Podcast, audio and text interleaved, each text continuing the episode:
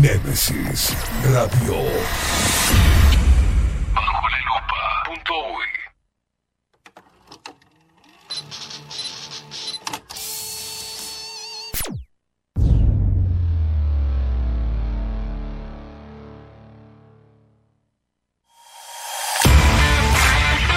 Bajo la lupa es presentado por Café Jurado, Farmeco y La Carola.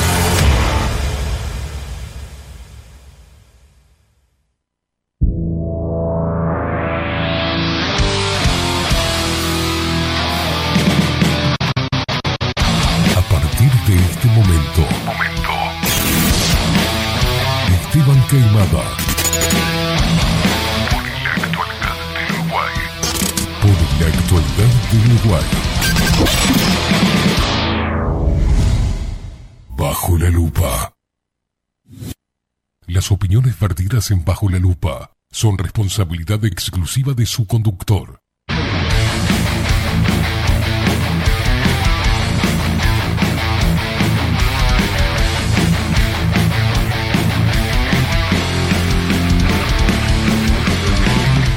Muy pero muy buenos días. Bienvenidos a un nuevo programa de Bajo la Lupa por aquí por Nemesis Radio.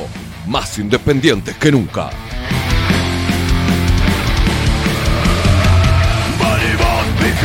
salvar.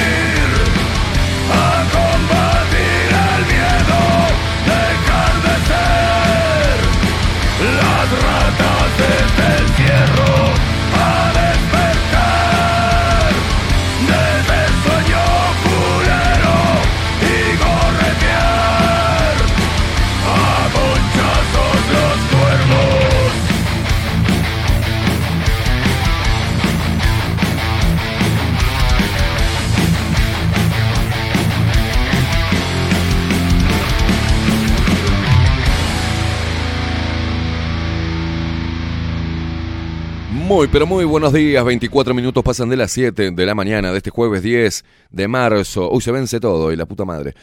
Oh, del viernes 10 de marzo del 2022, 21 grados. Está raro la mañana, está rara, ¿viste? Está como, como medio cubierto. Está chota. Acá me pone una nubecita y una gotita de lluvia. No sé ni idea. Está, está media rara. Se nos va, se nos, se nos fue el invierno. ¿Cuándo es? El invierno termina el 21, ¿no? El verano, digo, termina el 21. Ahí va. Todavía estamos en verano. Todavía estamos en verano. Pero no hay ya actitud verano. Ya estamos empezando las clases. Bueno, una mierda. Señoras y señores, qué lindo el día de ayer, pasando con el pelado Cordera. Pasamos. ¿A, a qué nos fuimos? Como a las siete y pico. Todo el día pasamos acá adentro con el, con el pelado. Muchísimas gracias, pelado, por venir y regalarnos tu música. También tuvimos este, algunas exclusivas privadas. Podemos escuchar un poquito nada más del, del nuevo material de- del pelado Cordera. Está espectacular. Divino pasamos. Katy como loca ayer. Todo bárbaro. Qué hermosa semana, señoras y señores. Hoy se viene Aldo Mazzucchelli, ¿eh? la columna de Extramuros. Vamos a pasar a presentar al equipo rápidamente. ¿Qué quilombo que hay, no? Che, exportamos sangre. Le, le mandamos sangre humana a Ucrania. ¿Estamos vendiendo sangre humana? Cosa que no se puede hacer. No sé, qué raro, ¿no? Figura como que le, le- exportamos sangre. O sea, le pedimos el brazo para la vacuna, pedimos el brazo a la gente para que done sangre y después vendemos sangre. No, no, una cosa de locos, ¿no?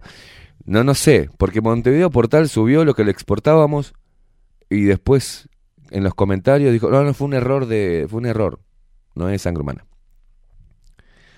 Ni idea, parece raro. Vemos manteca, coso, sangre humana, este, sí, sí, morcilla ya directamente. Ay, Dios mío, qué hermoso país. Che, ¿Sendoya bancana o no bancana? ¿Qué opinas? No, no bancana, ¿no? El gordo no bancana, qué hijo de puta. Esto es un hermoso país. Vamos a presentar al equipo de Bajo la Lupa. En la web, el señor Miguel Martínez y en las voces comerciales y la voz más hermosa del Uruguay, Maru Ramírez. Bienvenidos a Bajo la Lupa. Y la voz de trueno, de guapo, de macho cabrío, de hombre, hombre. eh. Es él, sí, Marco Pereira. Bienvenidos, Luperos. Y que nos pone al aire y hace posible esta magia de la comunicación. Hace posible que estés escuchando esta hermosa voz. es él, es el único, es el responsable de toda esta basura que hacemos. Sí, es el único, el hombre de los mil brazos. Es el peladito hermoso, el eh, pulpo Voldemort. Uy, está serio. Maxi Pérez.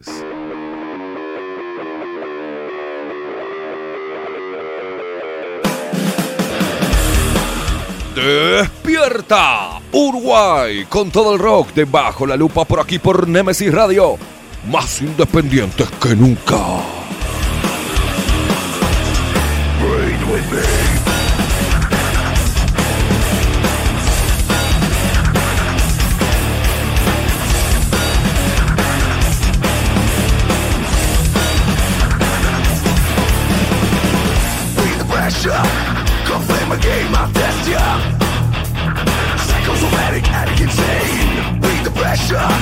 Go play my game of gesture Psycho, somatic, addict, insane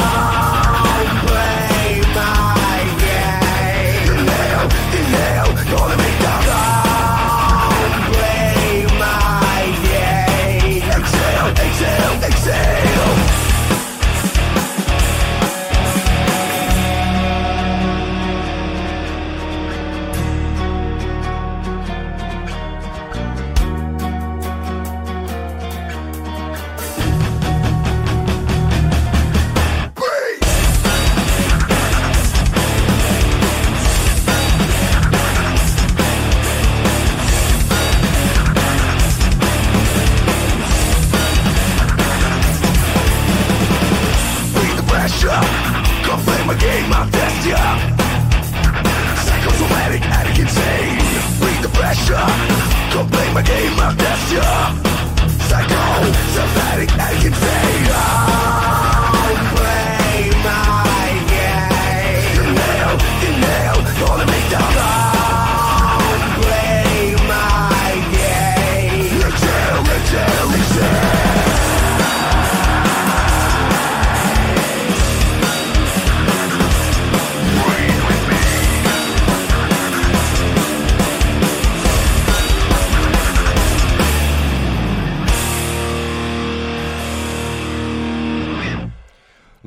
Porque bajo la lupa trajo el rock a tus mañanas para que te levantes bien intolerante, salgas a la calle y le pongas el pecho a las balas, capo. Y vos haces lo que quieras. Y sí, a vos te hablo, haz lo que quieras. Ya te imagino, sí, recién salida de la ducha como nos gusta a mí a Maxi. sí. No, no. Eso es toalla, toalla mojada, sería eso. ¿No? No, eso es violencia de género. Ah, Bueno, ahí está mejor. Ah, por favor. A vos te para un poco, Maxi. ¿Qué te- ¿O ¿Cómo se levantó?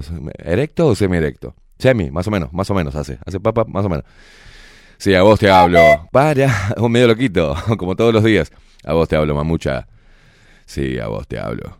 Salí a la calle y ponele, papá, los pechos a las balas. Pues a este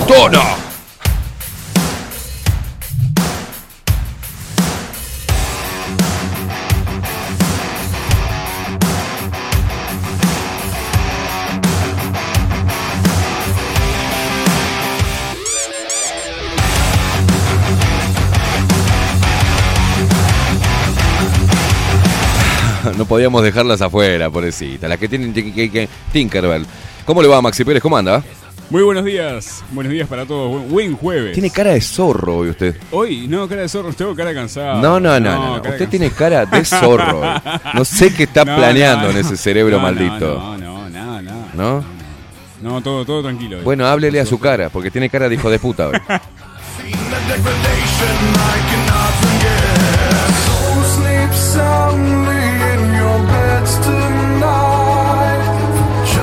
sabe que. ¿Qué, qué es? ¿Qué, qué, qué, señor? Usted, a mí me gusta cuando dice, ¿usted sabe qué, qué pasó ahora?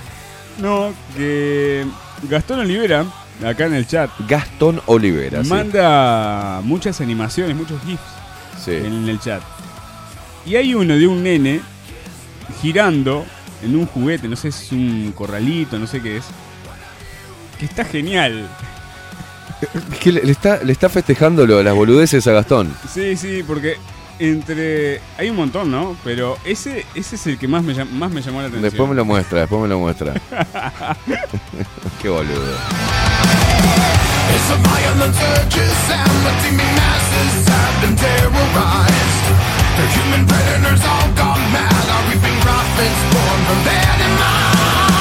Rabid media blaze their roles, stoking the flames of war to no surprise.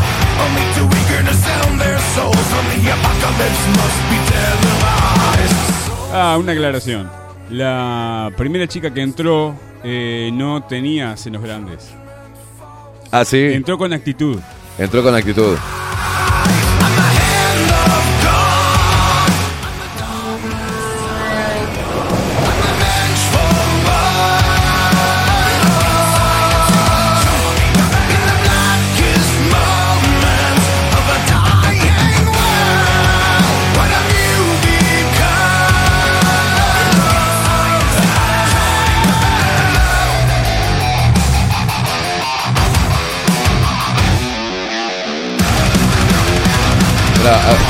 Maxi, ¿te animás a, a pasarle por dónde se pueden comunicar las vías de comunicación del programa? Dale. Seguinos en todas las redes sociales, Instagram, Facebook y Twitter, arroba bajo la lupa UI. Escribinos por Telegram. Arroba bajo la lupa uy. Seguinos en vivo por nuestro sitio web, bajolalupa.uy. Descarga nuestra app en tu dispositivo. Némesis Radio.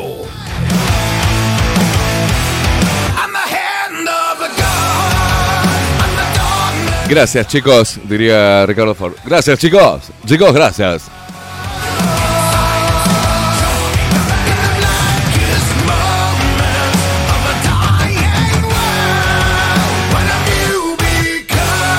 Tengo, tengo un toque, boludo. discul- Disculpen, eh. Disculpen su.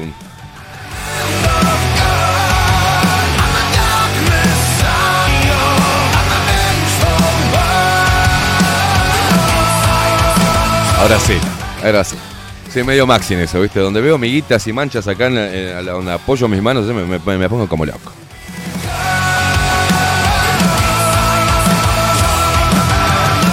Bueno, vamos a ver qué dicen estas hermosas inmundicias a través de Telegram. Es fácil, haces arroba bajo la lupa hoy y ahí nos empezás a mensajear. Voy a leer algunos mensajitos atrasados porque son me, me gustan porque vi ayer quedaron como locos con la editorial. Yo, viste que yo no me doy cuenta, no, no. Yo me sulfuro y encajo, pero todos comentando este la editorial sobre el feminismo ayer. Se ve que hay un hartazgo ya, un cansancio y una preocupación también por la estupidez este, que nos rodea. Que acá nos dice Patricia, dice, hola Esteban, eh, hoy tu programa, o sea, para ayer, eh, estuvo muy bien. Comparto tus opiniones a pesar de tener ideas de izquierda y frente amplista.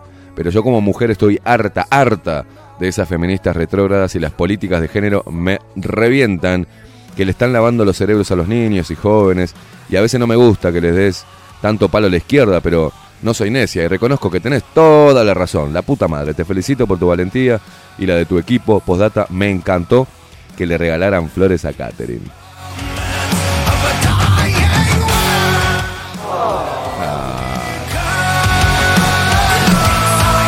A vos te encantó, Patricia, a nosotros nos encantó y a Katy le encantó. Así que nada malo puede suceder de eso.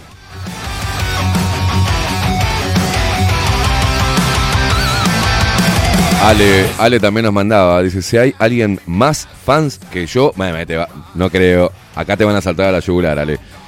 Si hay alguien más fans que yo, dice, decime, mirá la hora que me acuesto y me pongo el despertador a las 7 para escucharlos, dice, 1 y 55. Only too eager to sound their souls from the apocalypse must be televised. Soul sleep sound A los que me mandan links de Facebook, no me manden porque no tengo Facebook.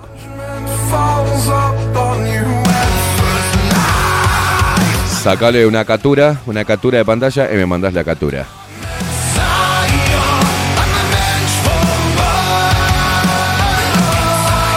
Bueno, una de las eh, opositoras, aunque uno la ve y tiene toda la pinta, toda la pinta de ser feminista, es Bebe, la española, que hizo, no sé si después se puso activista, pero hizo muchas declaraciones heavy contra el feminismo. Y acá, por ejemplo, Bebe, dice una noticia acá, Bebe agita las redes con un mensaje por el 8M. Dijo, feliz día a las mujeres que no necesitamos una manifestación para saber que somos iguales, dice. La cantante califica a un montón de descerebradas. Algunas feministas defiende que no hay que odiar al hombre y felicita a las mujeres que saben escuchar un guapa. Ay, bebe, cómo te queremos, bebe, cómo te van a putear por todos lados.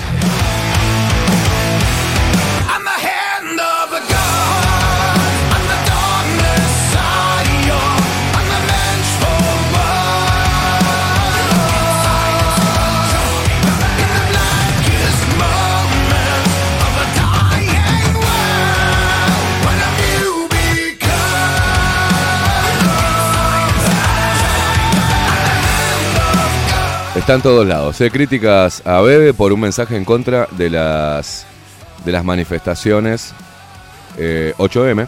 La, pero la puta madre. No quiero seguir. No, no, sí, quiero sí.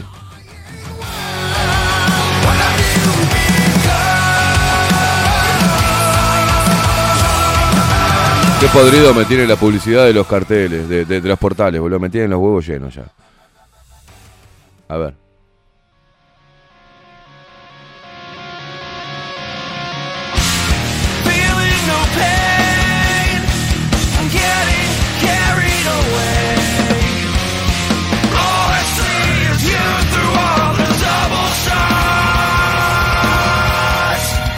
Ahí dice, pa, está cargada de publicidad. Bueno, críticas a Bebe por su mensaje en contra de las manifestaciones del 8M. En la publicación dejó claro que para ella las concentraciones no son necesarias. ¿eh? Eh, dice la cantante Bebe obtuvo especial reconocimiento con su disco Pa' Fuera, Telarañas, Pa' Fuera Telarañas, en el que se incluían dos canciones, Ella y Malo, que tocaban de lleno el tema de la violencia de género. Un hecho que viene como anillo al dedo porque ayer fue 8M, eh, 8 de marzo, el Día Internacional de la Mujer, un tema al que especialmente la cantante hace mucho eco en sus letras antimachistas. Sí. Ah, bueno, a ver. Te, te lo trancan todo. ¿Quiere leer más? Sí, quiero leer más. No obstante, ahora parece que la intérprete no está conforme con el rumbo que está tomando el feminismo en los últimos años. Y ayer subió una foto con un mensaje a su perfil de Instagram que ha desatado la polémica entre sus seguidores y seguidoras, generando rechazo a esa publicación. Un mensaje que deja más a más de uno perplejo, dice, y sin entender absolutamente nada. ¿Cómo que no vas a entender absolutamente nada? ¿Quién escribió esto? Y esto es la vanguardia, nada, vamos a salir de la vanguardia acá. ¿Qué estoy leyendo, boludo? Estoy leyendo La Vanguardia, yo también. El pelotudo.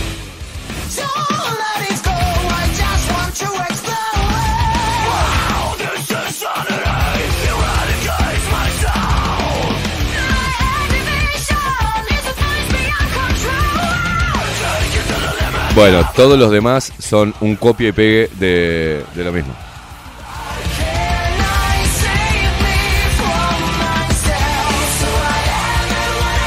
Pero hay, hay un video donde hacen una entrevista a ella y lo deja muy claro, que no está de acuerdo con, con el feminismo. No lo necesita para reivindicar sus derechos como mujer. Y también en su momento la... Lo que pasa es que Bebe hizo malo, malo, cómo me duele en la esquinita de los huesos donde des- describe un nombre que le cagaba palos. Pero está, es una letra de la canción. Pero ella no es activista a ese nivel. Así que te mandamos un abrazo, Bebe. Por ahí pasamos algún tema de Bebe. Se lo merece que pasemos algún tema.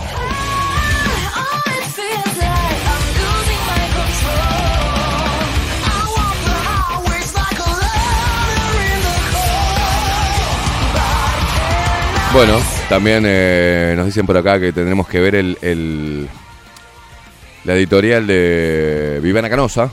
Ah, le mandamos un abrazo a Viviana. Una, una genia. La verdad lo que está haciendo, se está peleando contra el mundo, pero, pero le está metiendo huevo. Ojalá haya acá en la televisión una sola Viviana Canosa, ¿no? Las demás son todas una manga de pelotudas.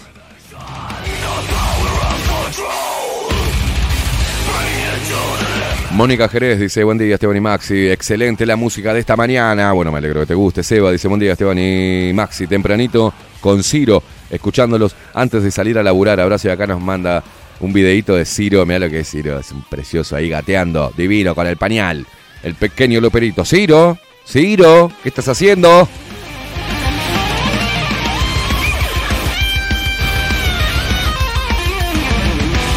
Ah, Beatriz. Qué hermosa, Beatriz. Dice, buen día, bellezas, ¿cómo están? Cariños desde Florida. Ah, nos dijo bellezas, Maxi.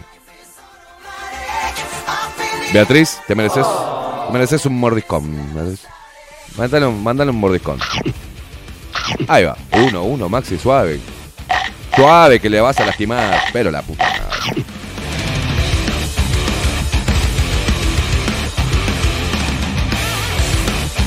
Alejandra dice, Alejandra Mayada, dice, buen día, Esteban y Maxi, amé ayer al pelado, está despegado, dice, sí, aparte de pelado y ser un hijo de puta hermoso.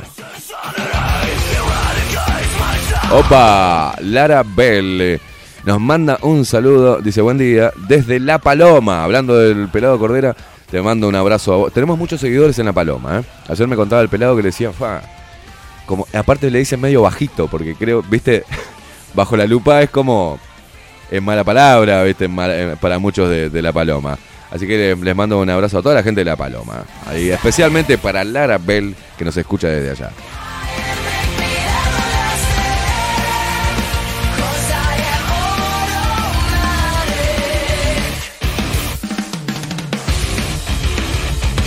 Ah, es, es linda Lara, Maxi. Después le paso.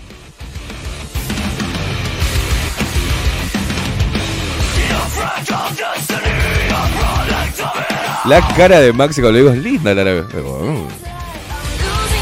Automáticamente pone una cara que yo si le pondría este audio sería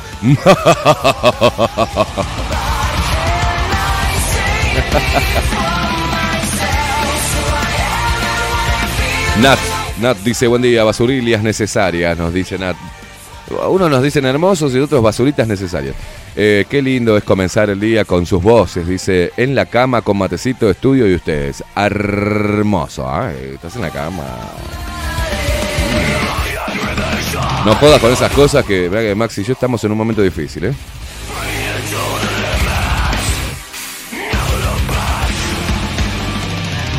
Nuestra Mabel, ¿qué haces? Mabeleando, ¿qué estás haciendo, Mabel? Buen día, locos lindos, Esteban y Max, equipo.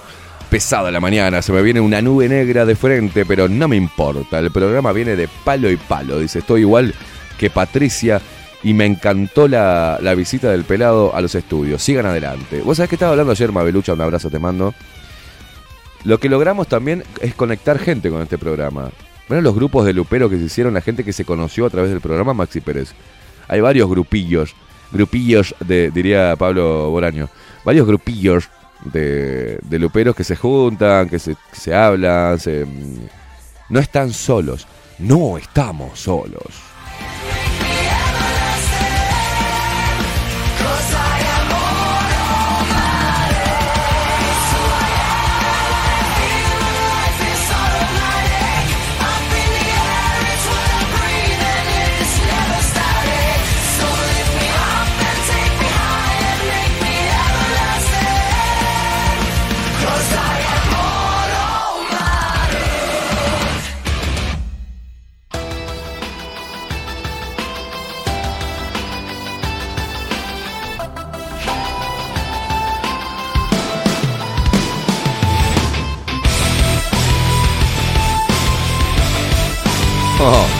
Bueno, eh, la tercera de la lista de tendencias en Twitter es la canosa, ¿no? Dijo, eh, Argentina es un chiquero, dijo. Estamos gobernados por cerdos. Viviana Canosa, excelente definición.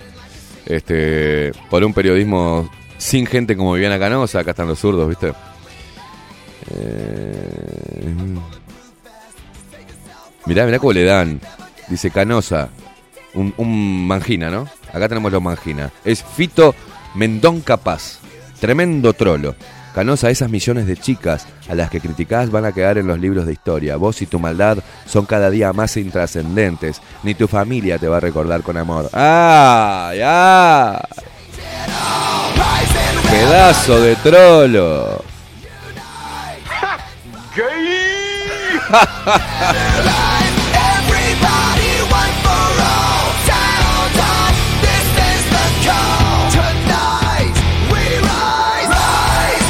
Acá dice uno, Sebas, este, escriban Viviana Canosa en el buscador y todo lo que sale son notas de los medios ensobrados, escandalizados porque Viviana Canosa osó criticar al colectivo verde. Cuando te salís un centímetro del relato dominante te destrozan. Por eso, más que nunca, se banca a Viviana Canosa. Obvio que la bancamos, obvio que la bancamos.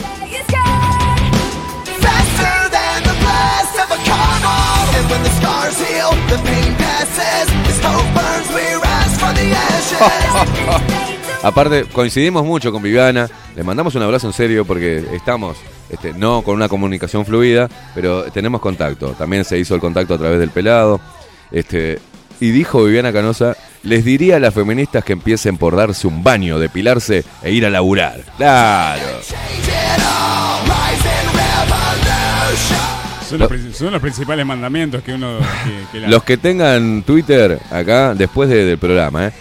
Manden un banco a Viviana Canosa desde acá de Uruguay. ¿ah? Las mujeres que realmente. Se, a ver, las mujeres que coincidan con esto. Lo que dijo Viviana. Les diría a las feministas que empiecen por darse un baño, depilarse e ir a laburar.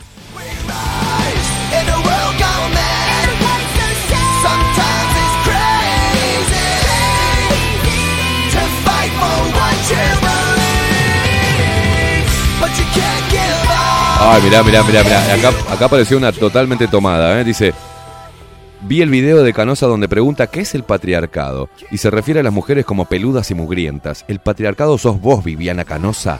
Mirá en el espejo tu cuerpo sin pelos, tu cara de odio, tu actitud de macho dominante. El patriarcado sos vos. ¿Qué? Ah, no, Argentina está mal, boludo. Le mando un abrazo a toda la gente de ciudad, eh, la ciudad de La Plata que nos escucha a través de Radio Revolución 98.9. Le mando un abrazo a todos los argentinos que tienen que bancarse a los pelotudos de los argentinos, como nosotros acá nos tenemos que bancar a los pelotudos de los uruguayos, ¿no?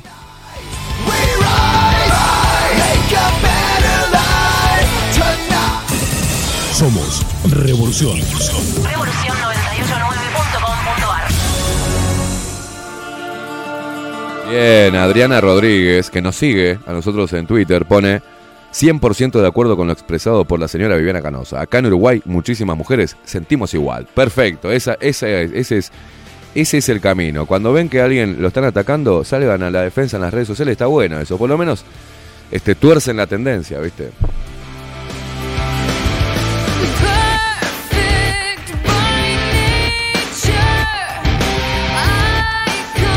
Oh, Viviana está picante, ¿no? Viviana está picante. Dice, Viviana Canosa destrozó a Victoria Donda. Dice, no sean como las dondas de la vida. Se la dan de feministas y después votan a favor de los violadores.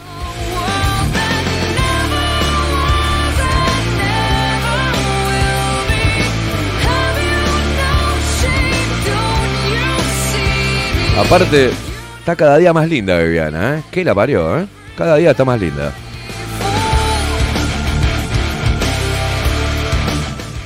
Eh, ¿Se puede comparar con un whisky? ¿Puede ¿Eh? Con un whisky, no. Sí, sí, sí, sí. Como el vino, cuanto más años, más rica está Viviana, ¿eh?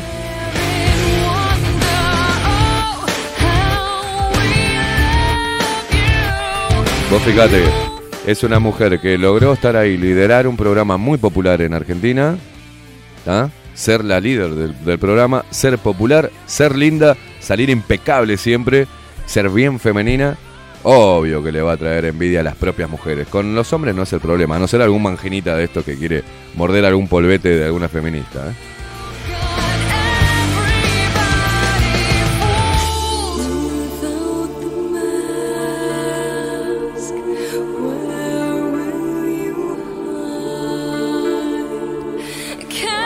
Lore nos manda buen jueves, Esteban y Maxi. Eh, acá Sebas también dice, bueno, buen, buen jueves para vos también, Lore. Acá dice Sebas, buen, eh, Esteban, si tenés muchas publicidades, poné adblock. Sí, lo puse recién, pero no me es un quilombo. Gracias, Sebas. El tema Eh, del adblock, el- la página web, tanto el país, el observador. y- Vamos a explicarle a la gente qué mierda estamos hablando. de noticias. Maxi, le Es explicamos. un- eh, eh, adblock es un adblock o, o cualquier bloqueador de publicidad. Hace eso, bloquea la publicidad. Pero ¿qué pasa? Los, las páginas web tienen un detector que detecta que tenés un bloqueador en el navegador y te dicen, para poder seguir viendo la página, desbloquea. O sea, quita el bloqueador Claro. de publicidad para poder, este, para poder ver la noticia. Entonces uno saca el bloqueador de publicidad Y se tiene que y ahí le empieza a caer publicidad de todo tipo de color y no te deja leer la noticia. Es una O sea, mierda. es, es una, Una mierda. una contradicción. Acá dice Leonardo, un saludo. Dice, desde Paraguay, mira vos, en la Cámara de Diputados de Paraguay aprobó derogar la ley de uso obligatorio del bozal y de por- portar el pase sanitario. Dice, ahora estamos esperando la Cámara de Senadores a ver qué sucede. De aprobarse y promulgarse esta ley, ningún propietario, ni director, ni nadie se podrá, podrá exigir el uso del bozal y tener el pase verde. Vamos por una batalla a ganar. Bueno, Leonardo, tenemos una lectura ahí, pero bueno, bien ahí. Si estás contento, me alegro.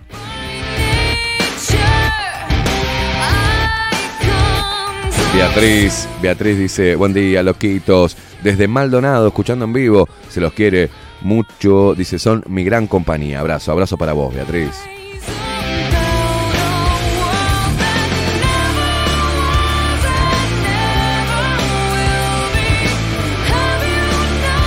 Mandale un mordiscón para Beatriz también. Mandale un mordiscón de acá. Sí, sí, hay que mandar un mordiscón. Hay que mandar mordiscones. A Paula no, porque si no viene el marido y nos caga trompada. Paulita dice, se fue el trabajo de química de Juaco, dice, eh, por los artistas contra el machismo. ¿Eh? Porta hizo Bella y Bestia también, por eso significa... que- Eh, escribime bien. A ver, por los artistas contra el machismo, Porta hizo Bella y Bestia también, pero eso no significa que esté a favor del feminismo. Viviana, Cano- Viviana Cano- Ay, qué, qué difícil que está leerte. Viviana Canosa dijo que hay que cerrar el Ministerio del Feminismo. No es el Ministerio, es el Ministerio de la Mujer. Con todas esas idiotas adentro y tirar la llave al río. Genial.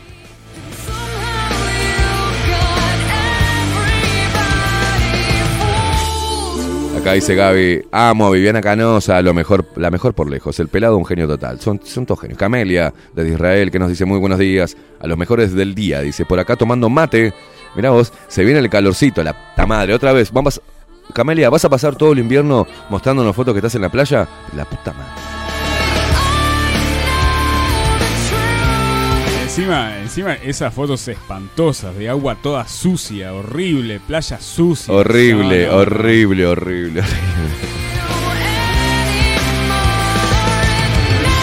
Pará, dice Gastón, buen día muchachos, decime por favor que viste a las feminazis leyendo una proclama encapuchadas de Violeta, parecía el Ku Klux Klan, dice, ¿no deberían internarla así?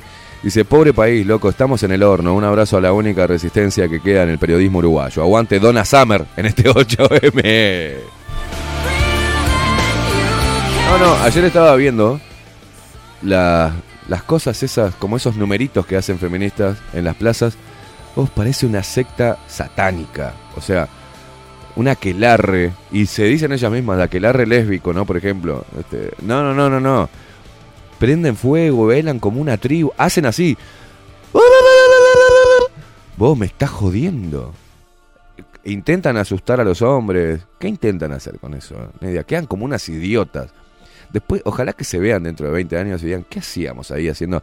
El patriarcado se va a caer, el patriarcado es violador, el, el Estado es violador. Y- Eh, Aguarda, aguarda un segundo que la letra era... no, me- no me diga que usted se memorizó esa Eh, letra. eh, A mí- Sí, porque yo parodiaba, si mucho con eso. la Eh, posibilidad de vomitar por los oídos, es lo que me pasa.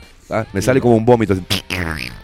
El Estado opresor es un macho violador. Ahí va. El Estado opresor es un macho violador. Pero vamos a pedirle El plata al Estado. ¿eh? violador eres tú. El, ahí va. El violador es.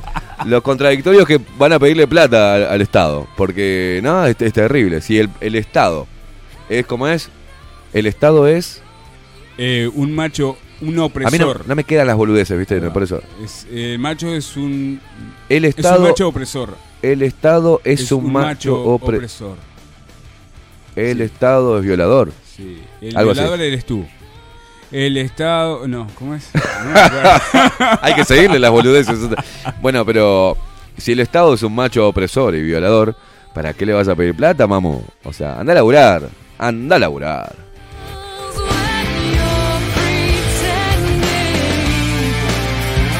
Che, ¿por qué no piden igualdad para ir a la guerra, boludo?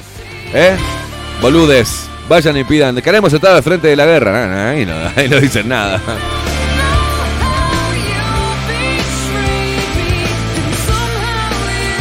Para, para el hombre, obligatorio en, en los militares. Y la mujer, opcional. Acá Camelia hace un aporte ¿Qué informativo. que- y decían: Saca tu garcha a mi marcha. Macho. No, ¿cómo vas a decir esa palabra? es el garch. Pobre loca, dice. y se ríe.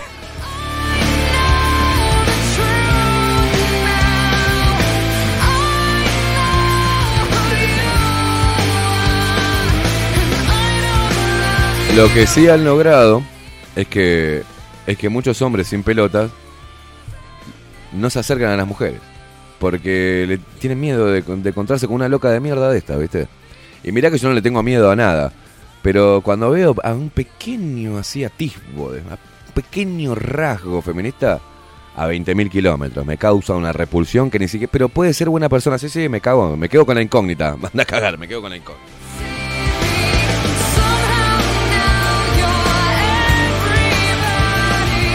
Bueno, acá dice Mario Suárez. Buen día, locos, luperos. Mario, desde la heroica Paisandú, ¿sabes? ¿Cómo le dicen a Maxi? Ah, uh. Oh, Maxi, este te está tirando, te está mojando la oreja hace días, ¿eh? Le dicen lechuza de cancha. Duerme todas las noches arriba de un travesario.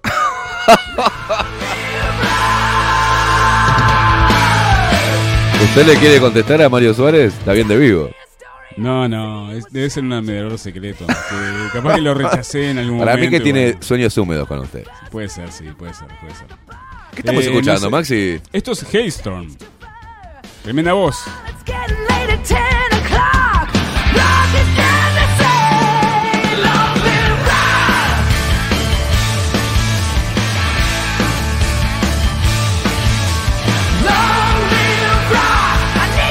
Claro, yo pienso que, que en, en tanta mierda, ¿no? Eh, en los medios de comunicación y tantos tantos mangina, hombres hablando de, en favor de, de las enfermas mentales estas, porque es así, están tan enfermas mentales, ¿no?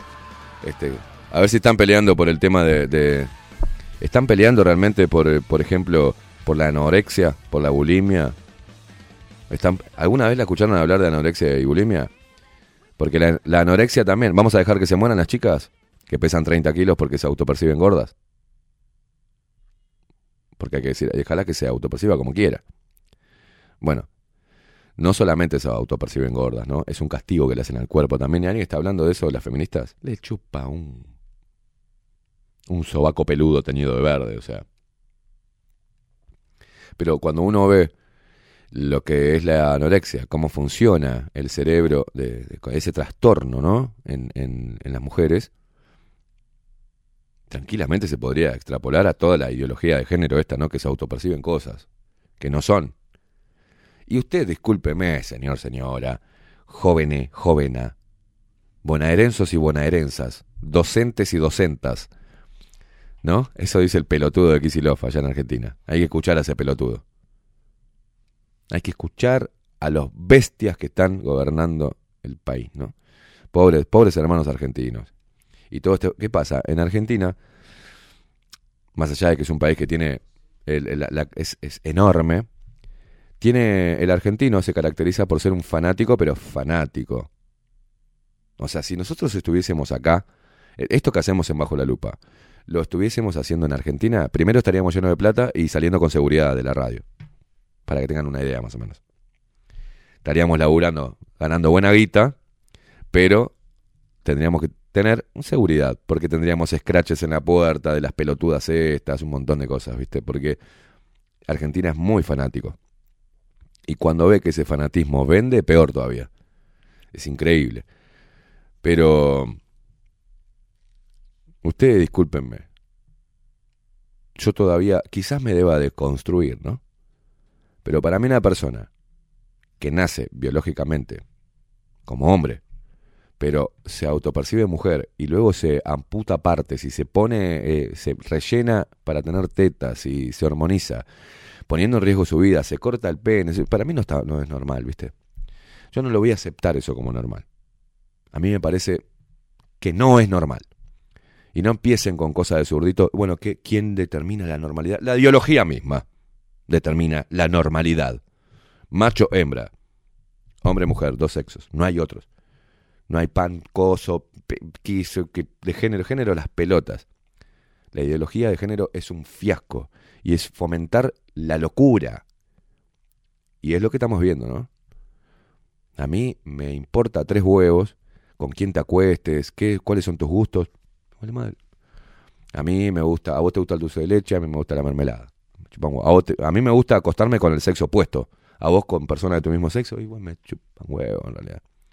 Ahora, que vos me digas que yo debo decirte a vos, por más que tengas barba crecida, decirte Josefina, ni en pedo. No me vas a obligar a que yo te o sea, te trate como una mujer, ni en pedo. Eso es un choma, hermano. Lo mismo al revés. Aparte, tampoco se está viendo todo el trastorno psicológico y psiquiátrico que, que tienen cuando hacen esa transformación del cuerpo.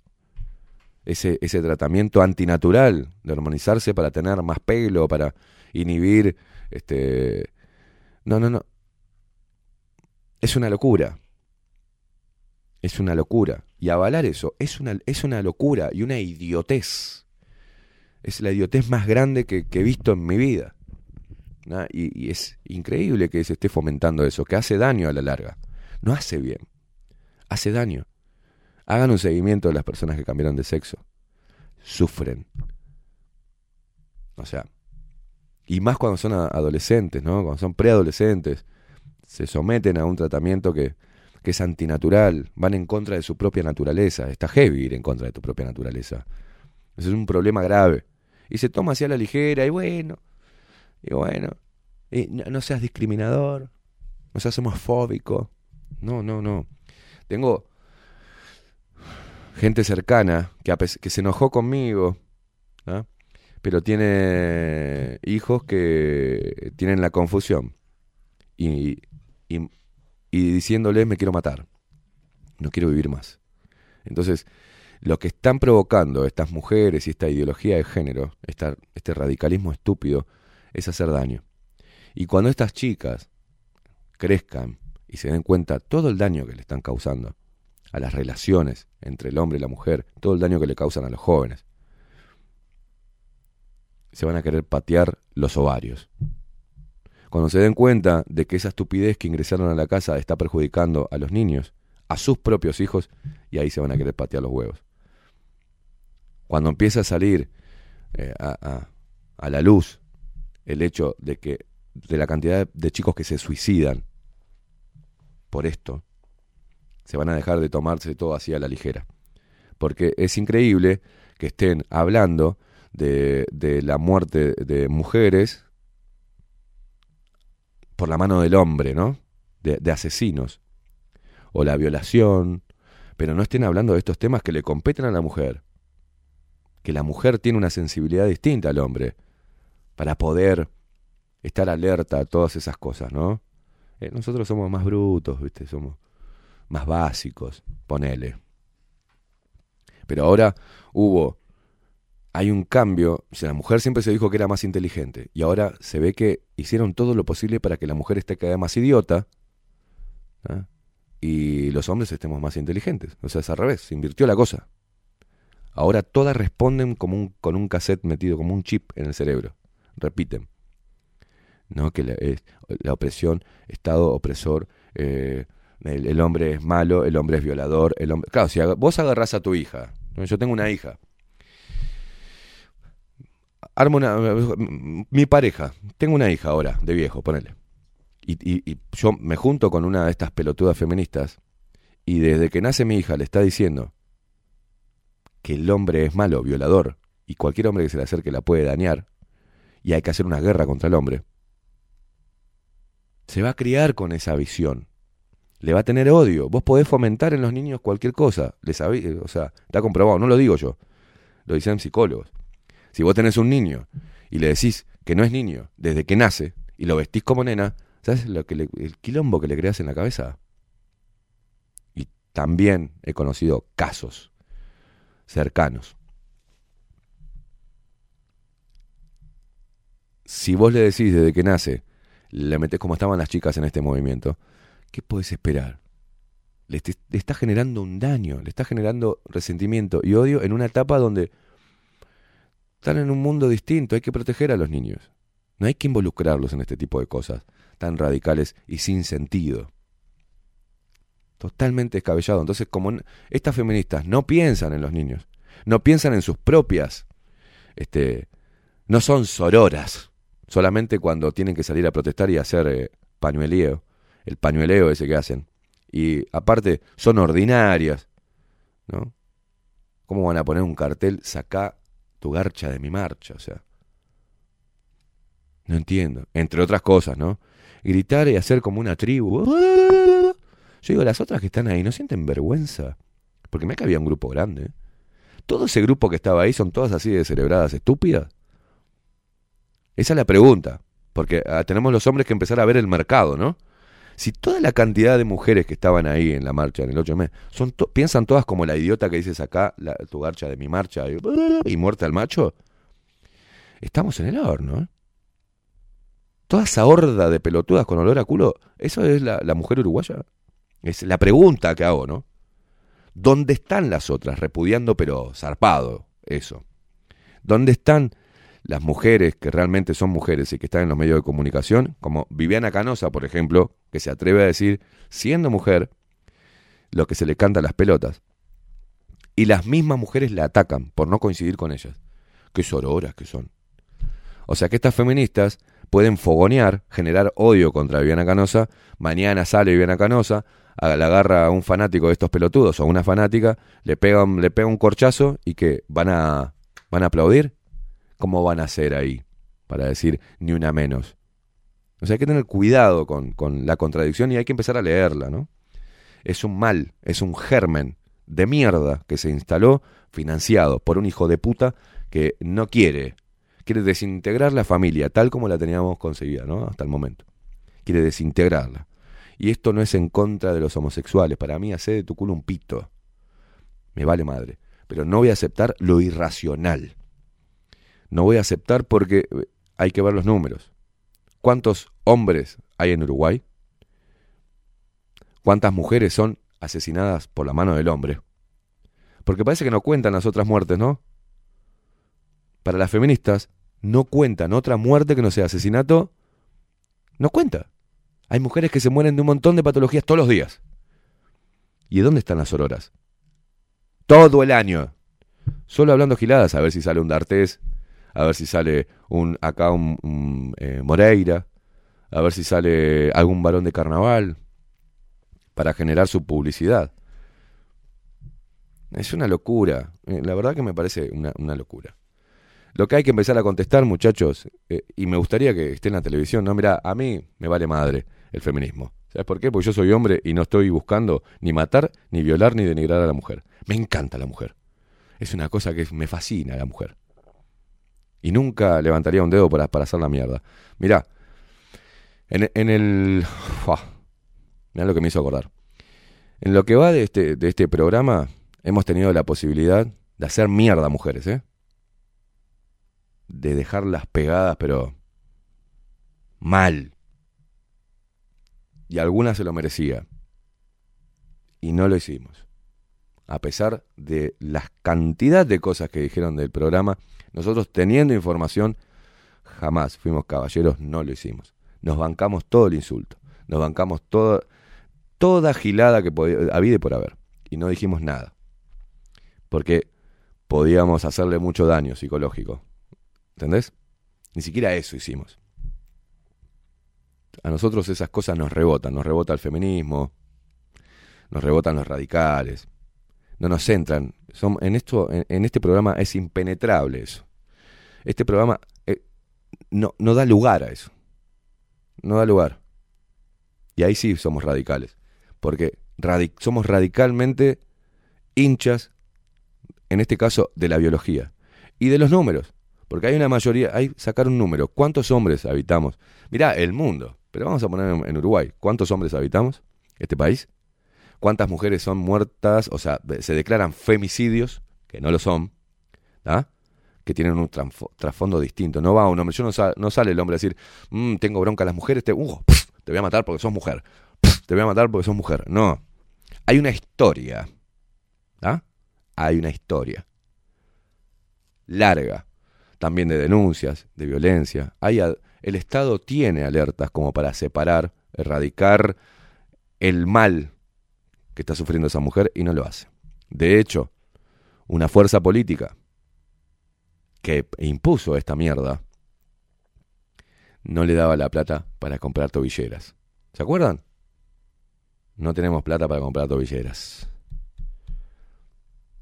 Después hicieron el circo ese de mandar tres policías a la casa, ¿no? A un policía a la casa de, de- de la mujer que corría peligro y en, muchos casos terminaba el policía mm, tiki tiki con la, con la víctima.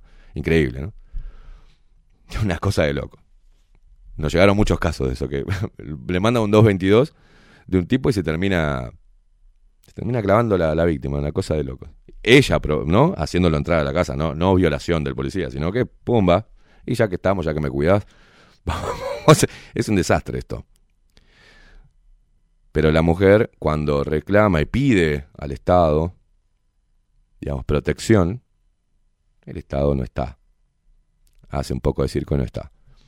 Y ojo, y tengan cuidado porque esto es, eh, es un germen que está creciendo cada vez más. Pues fíjate que estaba. ¿Se fijaron algo? Estaba callado el feminismo en Uruguay. Y oh casualidad. Que surgió el tema de la chica de cordón. Hasta ese momento estaba todo el feminismo callado. No sé qué estaban haciendo.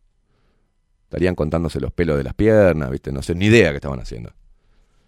Pero pasó, tuvo que pasar el tema de dudoso, ¿no? Dudoso también. Sobre la chica de cordón. Y salieron de abajo de las piedras las activistas, ¿no? Salieron bla, bla, bla, bla. Y ya de golpe aparecieron denuncias de violaciones de policías. Pero no de- hicieron, ¿no hicieron una marcha express. No, no, hicieron. Exacto. Lo primero que hicieron, boom, Al toque salió una marcha. al toque. Una organización tienen tremenda. Y encima, bueno, eso fue un filtro para mí. La verdad que dejé de hablar de, con muchas pelotudas que abonaron. Cuando vi eso, por eso saqué Instagram. Eso fue una de las razones por las cuales saqué Instagram. Gente que me seguía, que yo tenía buena onda, todos publicando eso en las historias. Estoy indignada, más una pelotuda para afuera. Vamos para afuera, para afuera, para afuera, chau. No, ¿sabes qué? No. Entró toda esta estupidez y ahí te, cuando pasa algún problema, ahí te das cuenta y haces como un, en un, pasás por un cernidor, ¿viste? Un color. Mirá este pelotudo. Nunca pensé que podía ya. No. Mira esta pelotuda, qué lástima. Una linda chica, copada y tan pelotuda. Imposible. no tengo ni, ni sexo, ni en pedo. Porque donde, donde me levante la cama, yo qué sé, y sin querer le, le golpee una ¡ah! No, claro, me denuncia. No sé, ni idea, no, ni en pedo, fuera, lejos. La gente, las mujeres así, le hago como una, ni, ni en pedo. Yo creo que en el trámite, pedo. te- en el trámite te No. Antes claro. De empezar, antes de empezar el papeleo. No, claro, claro, ¿entendés? No, no, no, no, no, lejos. Y hice esta, sa- saca, saco todo esto de acá, porque eso es lo que logran. Y después quedan solas las pelotudas. Quedan solas. ¿Quién va a venir? Eso, no sé, hace pareja con, con otra sorora. ¿No? Terminan siendo semitortas. ¿ah? Una cosa rarísima. Ay, el hombre es malo. El hombre me hace sufrir mucho y es horrible. Entonces hago una pareja con una mujer. Y da, tirate a, tirate a tijeretear, yo qué sé. Si esa es la solución, ¿no? Pero es, es una, una, una- una demencia. Ya parecen, uno lo... Ayer estaba mirando los videos y digo, vos estás mal de la cabeza estas pibas. Vos ves un video de una tribu africana haciendo... ¿No? Con que, que le baja el demonio y no sé qué mierda. Es igual. Igual. Las ves todas encapuchadas con una producción cantando estupideces y vos decís, no, no, no. No, no, estas chicas están mal. Están mal, algo les pasa en la cabeza. O sea, no, no puede ser normal esto. Parece un montaje de una película de terror, ¿no? Acuérdate que la capucha es anonimato y el anonimato da poder. Sí, sí. No, no, se salen de, de- de carucha lavada. Empiezan a hacer Sí, no son las, las- la, la mayoría. interpretaciones. ¿Usted cree? Mira que la idiotez se, expande enseguida. Es peor que el COVID-19, ¿eh? Es peor que la Omicron. La mayoría se pinta, se pone pañuelos, se pone... No, no, ahí vi muchas de cara, cara que abren, hacen como una interpretación, yo que sé, hasta de la menstruación y, y en una plaza pública se abren así, y tiran como una bolsa de sangre y, se tiran al piso, se revuelcan y gritan y dicen, no, vos decís para, ey, ey. y eso y vos ves la, la, los que lo están mirando y hay niñas ahí, hay niños y hay pelotudos que la están mirando. Si no están de acuerdo, no las miren. Ignórenlas, porque si no es un quilombo. Es un quilombo. Están- yo me imagino la, la mente de los niños mirando eso, ¿no? A 10, 12, 15 pelotudas revolcándose en el piso de piernas peludas diciendo, "Eh", haciendo interpretaciones de, ¡Me muero! ¿No? Alguien que está ahí no dice, ¡fua! ¿Qué mambo tiene estas locas, no? ¿Cómo se puede? Eso es lo que no. Es algo increíble. ¿Cómo se puede abonar a eso, no? Vean si quieren, por favor. Lo que les, si no lo hacen, tómense el trabajo de ver algo vomitivo. Vean las coreografías, las puestas en escena en plazas. Acá pasó, ¿eh? Revolcándose en el piso, gritando, poniéndose, desnudándose algunas, otras no se desnudan. Haciendo tipo obras de teatro callejero sobre... Es, es una locura, boludo. Quemando cosas, haciendo una fogata y cantando todas como una tribu. Boludo. Muchachos, observen eso. Y si un, tipo mira eso y le parece bien y lo emociona, yo me, yo me corto los huevos y los tiro. ¿No? No, porque no, no, no. Ya no sé, no, no, no sabés, viste. Bueno, si vamos a, a- Vamos por ese lado, vamos genial, ¿eh? Y armamos tribus. Y después nos tiramos. ¿Qué es? Nos tiramos flecha después. No está, hacen una. Claro, hacen una fogata mujeres haciendo. Y nosotros hacemos de machos ahí pintados, medios en bolas. ¿Está? De los machos oprimidos. Hacemos. Y, nos cagamos a flechazo. Una cosa, una cosa, una cosa enferma. Una cosa. A la mujer ahora se le permite hasta, hasta reivindicar la esquizofrenia. La locura. Una secta ahí que anda por la calle y no pasa nada. Yo me pongo en pelota. Si me lleva enseguida viene la policía y me lleva. Estaba viendo la estupidez de muchas pelotudas feministas poniendo como un privilegio del hombre que, el- que podamos andar por la calle en cuero. ¿Por qué nuestras tetas no son sexualizadas y las de ella sí? Me quiero cortar un huevo. Y digo, eh, la mujer que, piensa eso, digo, por favor, mándenla al médico. Tiene que hacerse ver esa muchacha. Que las tetas de nosotros, los hombres, no están sexualizadas. Que ellas no podrían andar por la calle mostrando las tetas, pero el hombre tiene el privilegio de andar en cuero en verano. No, no, no. Y, esas cosas salen en televisión y lo toman. Y, y el que le está haciendo pone cara así como. Interesante. No, claro, nunca había pensado eso. Que ustedes no pueden andar con las tetas al aire. Claro, tenemos un privilegio, nosotros sí podemos andar con las tetillas al aire. Claro. Igualdad. Vamos por la igualdad, claro. Claro, yo me voy a poner una copa menstrual en el orto para, para, para hacer sororo con ustedes. Claro, me meto la copa en el orto, ¿ah? porque no tengo otro agujero para meterme la copa, para sentir sororidad con ustedes. A ver, ¿cómo puede haber unos argumentos tan dementes y estos estúpidos que están ahí, ninguno se ría por dentro, ¿no? Porque yo me imagino escuchando, las invitan a, los magazines de, de- de- del 12 a hablar estupideces, a hablar idioteces. ¿Cómo? Y, y- aparte te das cuenta que, que se meten como diciendo, pa, qué copado, ¿no? Esta línea de pensamiento, ¿no? ¡Imbécil! No te funciona el cerebro.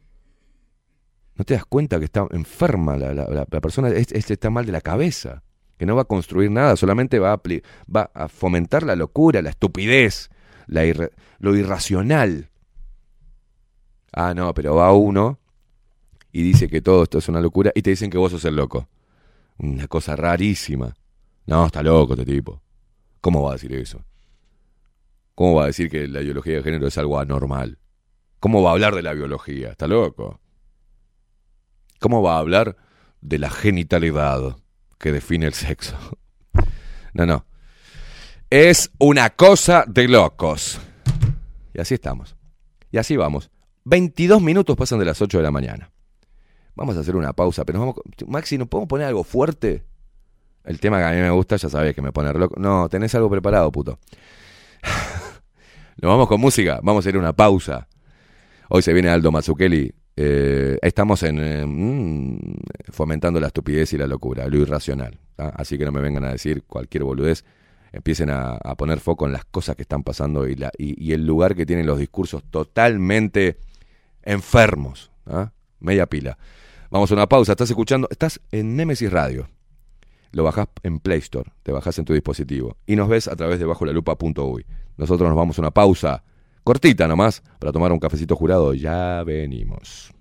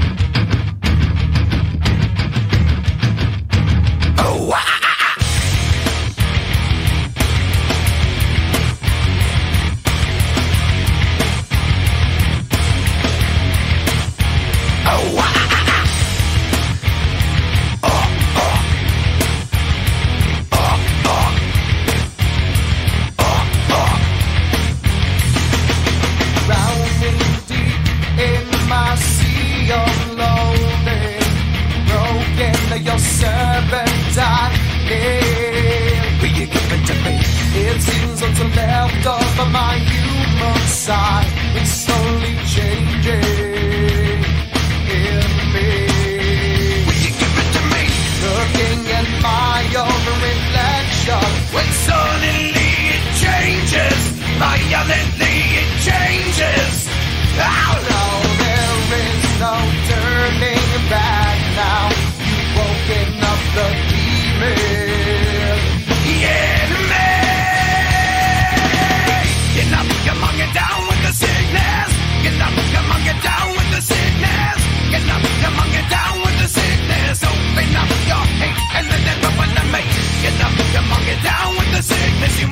and it down with the sickness. You fucking down with the sickness. Madness is gift to me.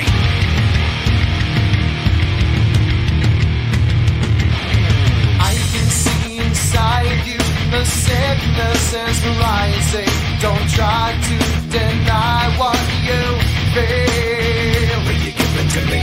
It seems that all that once good has died and is.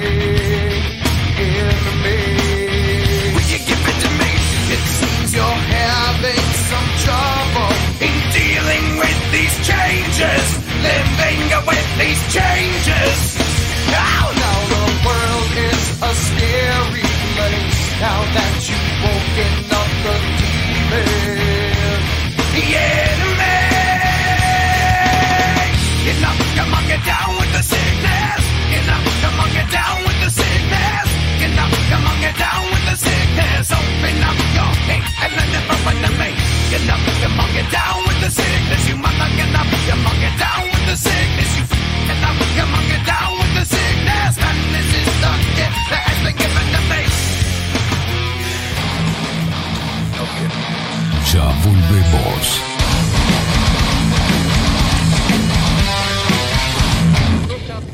Bajo la lupa 2022. Nemesis Radio. Mostrá tu mejor sonrisa. En Timbo, consultorio odontológico, te ofrecemos la atención y todos los tratamientos necesarios para recuperar tu salud bucal. Reserva tu consulta diagnóstico sin cargo al 099-750-182. Te esperamos en Colonia 1181, oficina 505, esquina Cuareim. Nombrando a Bajo la Lupa, obtendrás un 10% de bonificación. No postergues más la sonrisa que te mereces. Timbo, consultorio odontológico.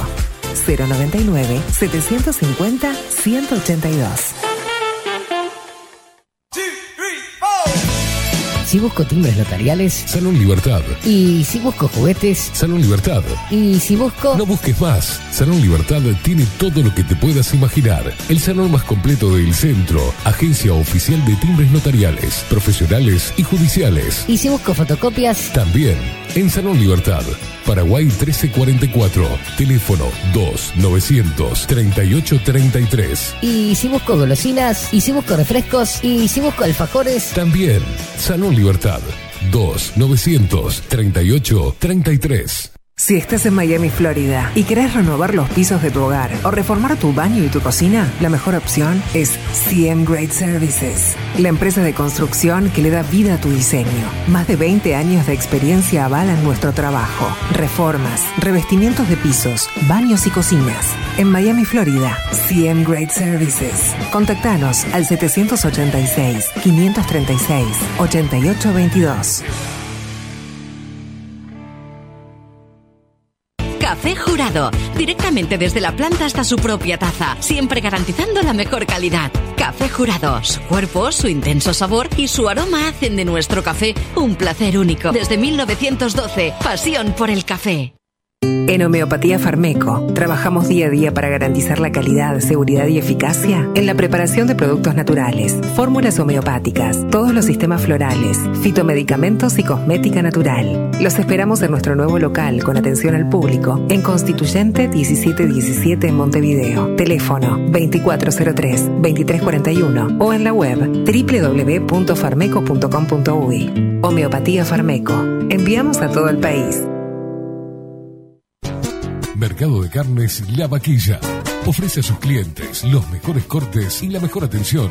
Ventas por mayor y menor. Descuentos especiales a parrilladas, colegios y caterings. Envíos sin cargo. Teléfono 2-208-9877. Horarios de lunes a sábados de 7 a 13.30, de 17 a 20 horas. Domingos de 8 a 13 horas.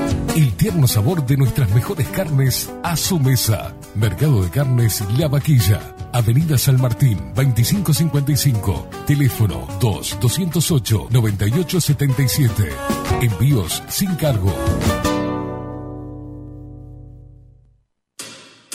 La Carola. 14 años haciendo las mejores paellas y tortillas españolas de Montevideo. Sus chefs, Marcos y Carola, no solo ofrecen las mejores paellas, sino que también tienen las mejores pavlovas de la ciudad. Cuentan con un jardín exclusivo para tapeos, degustaciones de vinos y reuniones familiares. También ofrecen un menú express con opción de pasta y jugos naturales. De martes a viernes a partir de las 20 horas. Sábados y domingos también al mediodía. Instagram, La Carola Tapas. Gonzalo Ramírez 2225, esquina Juan Polié. Reserva tu lugar 099 24 20 72. La Carola, el clásico de la ciudad. Pescadería El Italiano. Ubicados en el puertito del buceo, les ofrecemos pescado fresco todo el año y gran variedad en mariscos, productos de excelente calidad, llevando confianza a su mesa. Los esperamos con la mejor atención personalizada. Pescadería El Italiano, de martes a domingos, de 8 a 20 horas. Contamos con envíos. Pescadería El Italiano. Comunicate al 2-622-7930 y por WhatsApp 095 43 3502.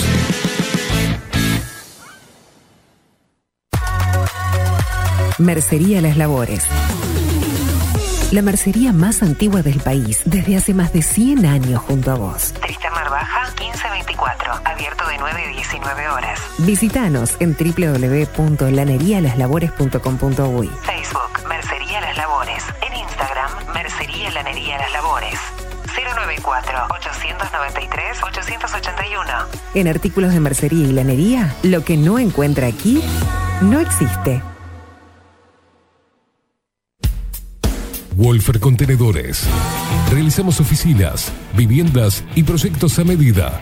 En Wolfer Contenedores armamos el proyecto para tu vivienda con uno o más contenedores. Visita nuestro showroom en Ruta 1, kilómetro 155-500 y elegí tu vivienda. Wolfer Contenedores para entrega inmediata. Informate al 094-263-705 45 20 31 63 o en wolfer.com.uy. Wolfer Contenedores desde Colonia y Montevideo para todo el país. Estudio Jurídico Notarial, Perezcal y Asociados. Más de 25 años de experiencia en todas las materias, representando a estudios nacionales e internacionales. Una amplia trayectoria en materia penal, sucesiones y reivindicaciones. Más de dos décadas de experiencia recuperando terrenos ocupados. Torre Gorlero, oficina 20, 21 y 22. 099-309-319. Estudio Jurídico Notarial, Perezcal y Asociados. Grupo Service. Servicio técnico especializado. Huawei, iPhone, Xiaomi. Trabajamos con todas las marcas. Contamos con servicio express. Cambio de pantalla en 30 minutos. Grupo Service. Grupo Service. Reparación de celulares, computadoras y tablets. Encontrarnos en nuestra web gruposervice.com.uy y por WhatsApp 094 389 568. Violeta Cosméticos. Perfumería, maquillaje y cosmética nacional e importada. 44 años de trayectoria nos respaldan para darte el mejor asesoramiento. Seguinos en las redes, en Facebook, Perfumería Violeta Cosméticos, Instagram, arroba Perfumería Violeta. Teléfono 4342-2791, 4342-9524, WhatsApp 092-306-779. Violeta Perfumería Cosméticos. Sarandí 549, San José. Envíos a todo el país. Mencionando bajo la lupa 10% de descuento.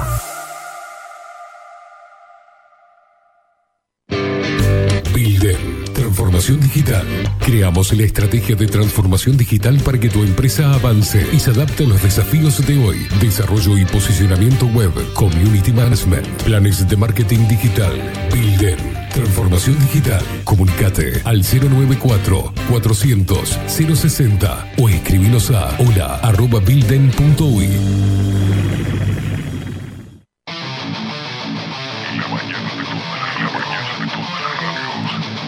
La mañana de todas las radios quedaron bajo la lupa.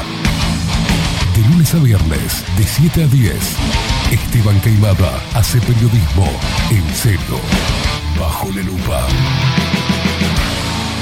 Y que se salve el que pueda. Némesis Radio. Escribinos por Telegram. Arroba bajo la lupa uy.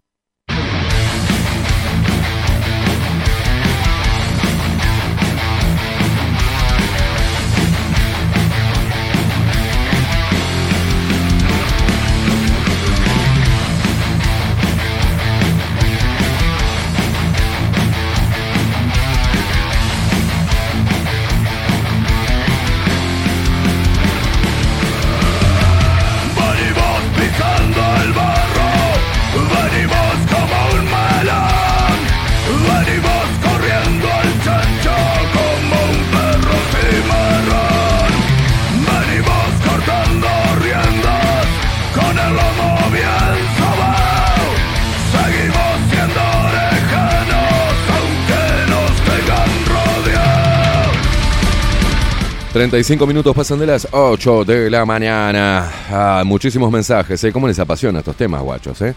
Muchísimos mensajes a través de Telegram. Gracias por estar ahí del otro lado. Gracias por apoyar lo que hacemos. ¿eh? Cerrando eso, eh, hay cosas. Tenemos, siempre tenemos, podemos elegir.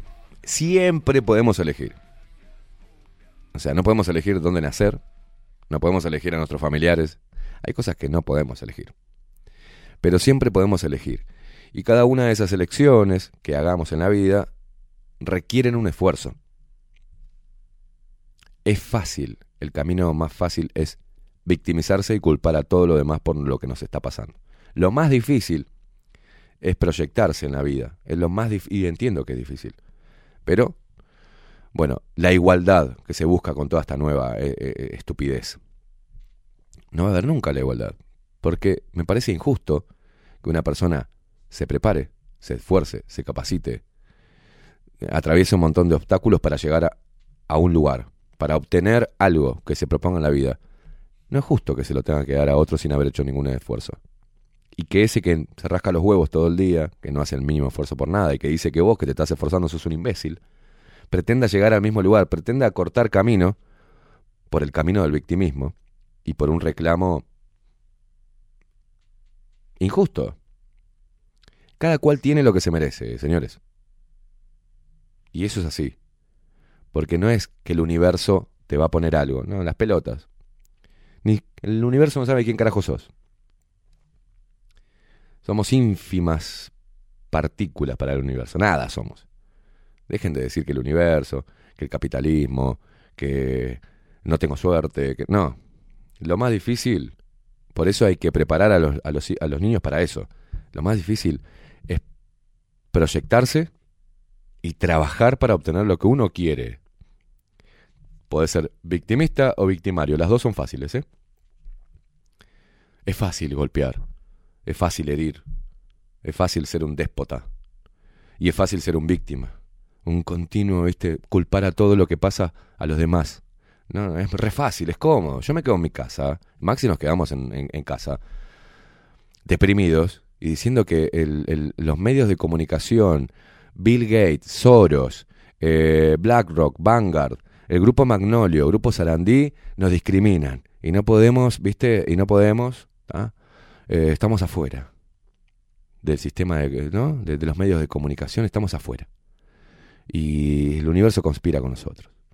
Y ta, somos víctimas y exigimos al Estado que nos pague un programa dentro de un canal de televisión o dentro de una radio este, tradicional. Le exigimos porque fuimos discriminados. Hacemos un colectivo de personas discriminadas y sensibles a todo esto, por el amor de Dios. Si nos gusta, tenemos que pelear, buscar la forma, crear. Ese es el camino más difícil. Estoy harto, cansado y me aburre muchísimo la gente que dice, no, y bueno, yo no pude llegar por tal cosa, o no puedo hacer la otra por esto, por ahí. ¿no? Un listado de, ¿no? Un listado así de, de- de obstáculos. Y muchos de ellos son, ni siquiera los conocen porque no llegaron a ese punto de intentar y toparse con ese obstáculo. Ellos piensan que más adelante va a haber una nube negra que les va a impedir. Y el tema de- del feminismo, la ideología de género, los negros y todo esto es lo mismo. Vos elegís. No puedes elegir este, nacer eh, negro entre tamboriles. Pero de repente decís, yo no tengo ganas de esto, no tengo ganas de victimizarme. Quiero mejorar mi calidad. Y bueno, estudio. Me proyecto, no abono a esto, pienso por mí mismo. Y es muy difícil. Me acuerdo cuando me decían, vivía en un barrio jodido y claro, iba a un liceo privado, mi viejo se rompía el culo para que fuera un liceo privado y yo pasaba por el... Es como entrar a- al Marconi con blazer y corbatita. Y como era flaquito, me decían, en lo que estaban al pedo, haciendo esquina todos los días que volvía al liceo, descarnado corbatita, me decían. Descarnado corbatita, ah, corbatita, y se burlaban, o sea. ¿Y yo qué tenía que decir? ¿Usted sabe el destino de esa gente? Y Sí, ¿Qué ni idea. Deben estar en cana, deben estar siendo unos pelotudos en la vida, ¿no? O por ahí este, crecieron y reaccionaron, ¿no? Y decía, ¿te acordás aquel pelotudo que, qué pelotudo que éramos, ¿no? Gastándolo al loco que estaba estudiando. Bueno, más o menos por ahí va. Siempre va a haber idiotas y vagos. Vagos. Inútiles. Para con sí mismos son inútiles. Que quieran lo que vos pudiste conseguir con esfuerzo. Y eso, eso sí es una injusticia. Y eso sí es desigualdad. Las oportunidades están. Los caminos los podemos transitar todos. Yo puedo el mismo camino victimista lo puedo transitar también, es fácil. Y el de victimario también. Me puedo poner, me puedo hacer un club de hijos de puta, déspotas de, de mierda, gente de mierda. Tenemos siempre las dos opciones. Lo bravo es por el camino del medio, no dándole bola a ninguno de estos dos caminos difíciles, agarrando el que es más, viste, el empedrado, el que está lleno de, de, de maleza, que tenés que ir cortando y metiéndote como en el medio de la selva, y bueno, eso es lo más difícil. Eso es emprender, eso es ser valiente, eso es pelear por lo que uno quiere. Y cuando vos empezás a pelear por lo que vos querés y empezás a proyectarte en la vida, te cambia totalmente la cabeza.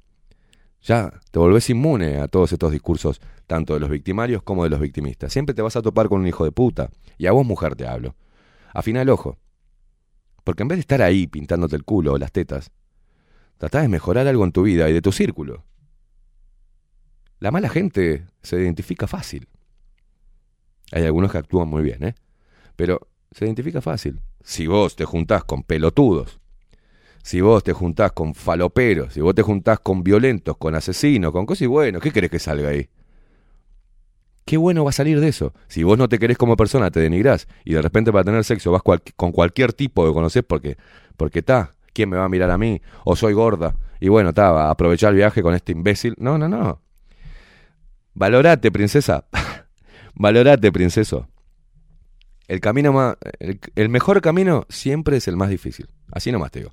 El mejor camino siempre es el más difícil. Hay que tener las pelotas para aventurarse a recorrerlo. El- la recompensa, se los digo por experiencia, y todavía sigo caminando por ese camino más difícil que es el que estamos con Maxi, con, viste, con un machete cortando como en el medio de la selva, pero te da mucha satisfacción. Dejen de, de- dejen de promover la debilidad, porque cuanto más promuevan la debilidad, más manipulables son y más le dan de comer a los que ejercen el dominio. Entonces, no somos nosotros los enemigos, los hombres. Son ustedes, sus propias enemigas. ¿ah? Y ustedes están eh, dándole de comer a los que le lavaron el cerebro. Es como una cosa rara, ¿no? Es raro. El patriarcado, y eso no tenemos nada que ver los hombres que estamos, que habitamos, que pisamos el mismo suelo que ustedes. ¿eh? Media pila, media pila. Y no hay mejor fuerza, mirá cómo lo saco así. No hay nada más poderoso, como decía ayer el pelado también, y siempre lo dice, que la alegría, que la sonrisa. Pero ojo, para tener una buena sonrisa y mostrar tu mejor sonrisa, tenés que ir a Timbó, señores. Sí, señor. Consultorio odontológico, te ofrecemos la atención y todos los tratamientos necesarios para recuperar tu salud bucal. Reserva tu consulta diagnóstico sin cargo al 099-750-182. Repito, 099-750-182. Te esperamos en Colonia 1181, oficina 505, esquina 40. Colonia 1181, oficina 505. ¿Ah? Nombrando bajo la lupa tenés un 10% de bonificación. No postergues más la sonrisa que te mereces. Timbó, tu, consul- tu consultorio odontológico. Si no, pregúntenle a Maxi Pérez. Le mando un saludo a Gerardo, que ayer me olvidé de saludarlo. un genio, un genio. Y a Carolina, que eh, estuve más tiempo del, del que me, me tenía que, que estar. O sea, mi horario es una hora y estuve como... Se complicó. Sí, estuve como una hora y media ahí. ¿Qué pasa? Eh, a Gerardo se le ocurrió ponerme un, un provisorio para taparme un agujero ahí. Qué si no- linda que, que- que quedó Sí, lindo. Imagínense claro. si lo veo ahora con un Sí. agujero ahí con una ventanita, me muero. Pero a mí, a mí no me preocupa, y además le dije. No, Gerardo, no podría pero- estar mirándolo, me estaría No. riendo cada rato, boludo. Imagínate, yo estoy hablando así, se me cae un pack, se me cae un- Escúcheme una un cosa. Usted sabe que. No me acuerdo si fue Olmedo que lo dijo o Woody Allen.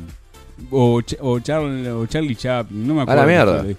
Qué gama Pero- de, de personajes. Sí, porque este alguien dijo que era que era muy bueno hacer reír a la gente. Sí, claro. Yo, yo creo que causaría mucha gracia eh, que la gente me viera sin un diente, ¿eh?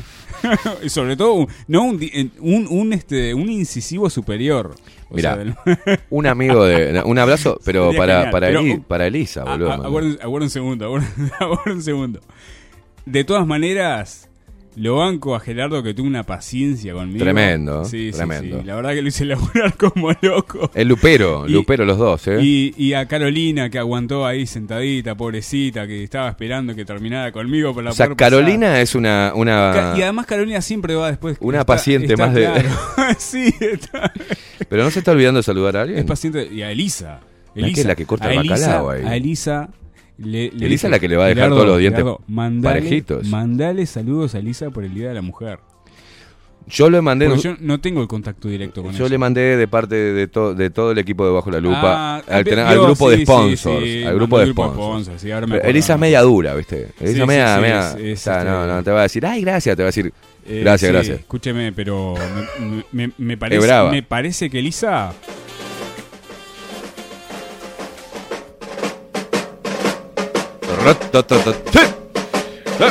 ¡Gerardo! ¡Sí, Elisa! Sí, ¡Saca una muela! Me parece, ¡Ok! me parece No, que te estoy diciendo, boludo. Es la que corta. Es, la, la, que. es la que tiene la bota y que hace Sí, la sí, convenia, sí, ¿eh? sí, sí. A mí me encantó la otra vez que dice, no sé qué quiere, le- porque a Maxi le agarró frío a Maxi Pérez. Y lo, no, no, no, tienen que, me mandaron la foto, Elisa, una genia. Maxi, en, en- ¿no? ahí, con una mantita que tenían ellos, que no quirúrgica, porque no tenían una frazada. Claro, claro. Sos un trolo, le pediste una mantita porque tenía frío. Hacía frío adentro. Le pediste que pusiera una televisión para Porque entretenerte. estaba aburrido. ¿Qué querés? ¿Un whisky, boludo? ¿Tres odaliscas? ¿Qué Pero querés? estaba aburrido por un tema de que eh, uno no siente nada cuando le trabaja en la boca. Porque ellos son expertos. Claro. No te hacen doler. Y, y eh, en una buena, o sea, no estaba aburrido de apesadumbrado, un sino, que, personaje. sino que estaba aburrido porque digo, No, Maxi, yo le digo algo, yo, lo- yo lo quiero mucho, pero usted es insoportable. sí, soy es insoportable. Soy insoportable. Es insoportable. Sí, sí. Las veces que, lo- cuando estuve tiempo que nos íbamos eh, en la otra radio, nos íbamos para casa, llegaba un momento que tenía ganas de meterle un balón en el culo, meterlo arriba de, de- de un taxi o algo más. Usted es insoportable. Es insoportable.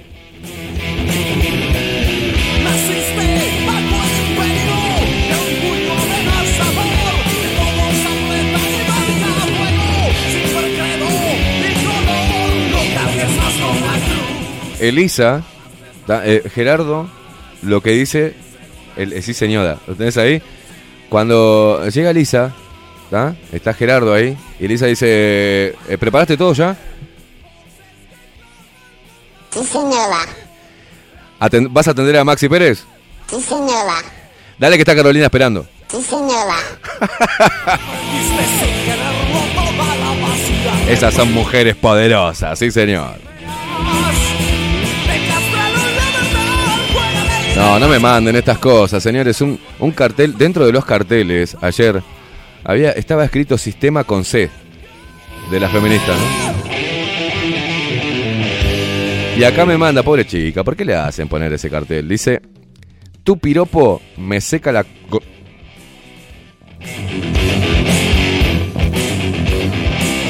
Qué hermosos mensajes de amor y de igualdad, ¿no? Que una cosa de locos. ¿Qué estamos escuchando, Maxi Pérez?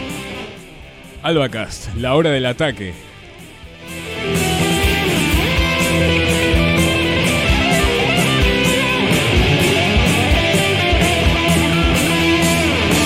Se anima a quedarse solo un par de minutos. ¿Cómo no? Voy a leer algunos mensajes, ¿le parece Le- bien? Le dejo aquí Albacast, bajito. Bueno, dale.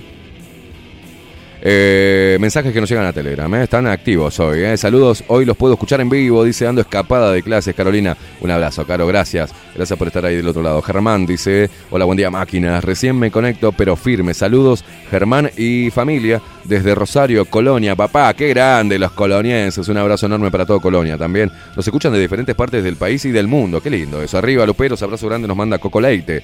El coquito, Coco Leite. Fer Ando. Eh, ¿Qué nos manda?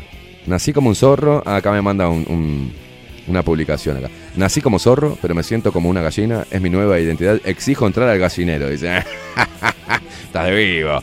Zorro. Jorge, ¿qué dice? Buenos pero nublados días. La normalidad significa lo que hace la mayoría, o sea, la norma. Por lógica, consecuencia, lo que hagan las minorías no es la norma. El problema es cuando esas minorías exigen ser norma, cuando no lo son. O privilegios por ser lo que son, y no por sus capacidades. Merecen el mismo respeto que la gente normal, sí, pero no ningún tipo de servilismo o veneración.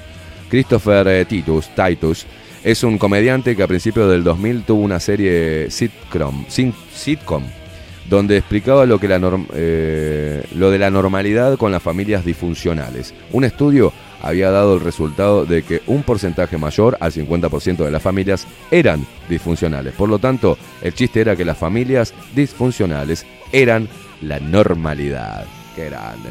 Eh, los datos que nos tira acá Jorge. Guillermo dice, buen día, máquinas, otro día más en este país de mierda. Canosa, Viviana Canosa es rock, dice. Y está como patada de allanamiento. Vamos arriba, vamos arriba, buena jornada, Dios mío. Dice acá Enrique, pregunta, ¿no hay feminista que le moleste que la financiación que reciben viene de quien tenía como mano derecha a Jeffrey Epstein? Dice que fue luego que tuvo la mayor red de pedofilia a nivel mundial. No, es que no saben en realidad nada, absolutamente nada. Como no pueden razonar, están quedando pegadas y siendo totalmente haciendo un acto circense y contradictorio. Así que, buenos días, dice Adriana. Desde mi experiencia jamás sentí odio por el hombre, a pesar que de niña sufrí un episodio de abuso por una persona cercana. También soy hija de padre ausente. Logré superar y formé una familia hermosa. Tengo 45 años, estoy casada hace 26 años, mira vos. Tengo dos hijas. Jamás vi en el hombre un enemigo. Nunca lo rechacé. Encontré al mejor. Y nos manda un corazoncito. Dice, la verdad que no sé en qué va. Dice. Claro, eso es porque hablábamos de que muchas de ellas, de, de- de- las que llevan adelante esto, supuestamente vivieron, tuvieron malas experiencias con, con los hombres. Pero bueno, eh, yo qué sé. Mi, eh, mi ex este, tuvo una experiencia horrible este, de, de- de abuso físico con, con su pareja cuando era chica. Eh, y no por eso tenía, ni es feminista ni tiene ningún resentimiento hacia el hombre. Entonces está. Eh, no sé en qué va tampoco. Y como. ¿Qué onda acá? Mm, Se está tatuando Némesis. Mirá vos. Dice, buenos días. Claudia Lan, no te puedo creer, volví. ¿Cómo costó después de esta, de esta vista? Y nos manda la foto. Los sobrinos empiezan las clases, no quedaba otra que volver, pero recargamos bastante las pilas. Bueno, qué lindo que estás de vuelta, Claudia. Volvimos más lupera que nunca. Dice, ¿cómo los extrañé? La puta madre. Eh, nos manda acá la foto. Se está tatuando Némesis. Némesis. Mirá vos, qué grande, Claudia. Loca, hermosa. Silvia Terilli. No, no lo leas al aire. Bueno, no lo leo al aire. Miguel Graña. Dice, bueno, nos manda cosas acá, moda feminista. Silvana dice, buenos días, Luperos. No comparto ese tipo de marcha, ya hace años que no voy, no me representa, eso no es el, respeto que estoy pidiendo como mujer y no de esa manera. Se le fue la cadena a la mierda, dice, mucha gurizada va y ni siquiera tiene idea de nada. Más que salió juntada a fumar, faso, toma chela, vamos de mal en peor. Por Dios, dice Milton. Buen día, no seas machirulo, opresor, bu, bu, bu. Hace que te llame una feminista al aire para un mini debate. No, mira, eso lo hace Danan. Y no son feministas de verdad. Eh, les aviso, perdón, Danan. Pero en realidad son personajes. Este, como Marla, como. Son personajes que él atiende al aire, pero están. Fíjate que cuando él le contesta, le contesta con una hoja que lee. Este, lee muy disimuladamente, le- lee las contestaciones. Lo que hace Danan, que me parece muy, muy, muy, muy bueno, es darle herramientas y argumentos para rebatir el discurso feminista. Pero en realidad no lo llaman feministas, este, porque no son idiotas y saben que si lo llaman van a quedar pegadas. Es más, en, una, en uno de los videos de Danan, que en la marcha feminista, en una de las marchas allá en Argentina, eh, dice... El año pasado. El año pasado. Hay una chica que lo reconoce y le dice, una de las feministas todas pintadas, que estaba, le dice, no, yo a vos te conozco. Y le dice, ah, qué bueno. Dice, vos me, vos me vas a dejar mal parada. Y está, y es así. Este, a veces hasta las que van también se dan cuenta que es una locura, pero bueno, es la moda y vamos, vamos a apoyar a las chicas.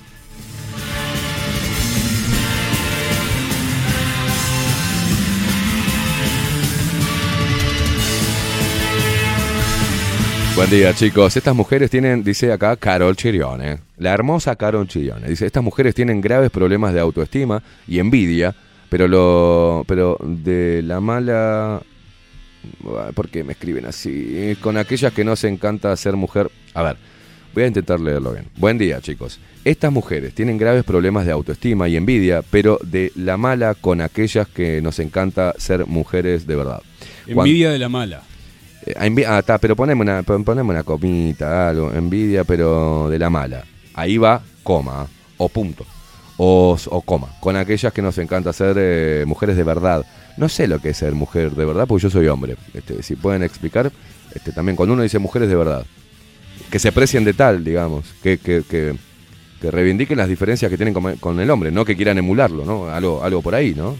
Como para resumir. Cuando tenés hijas, tenés que enseñarles de toda esta porquería y decirles que estudiar y ser independientes es una verdadera, es ser una verdadera mujer, no odiar a los hombres. Bueno, perfecto, ya está enviado tu mensaje, Carol. Se habrá que laburar para hacerle frente a un discurso muy financiado y que sale de abajo de la piedra.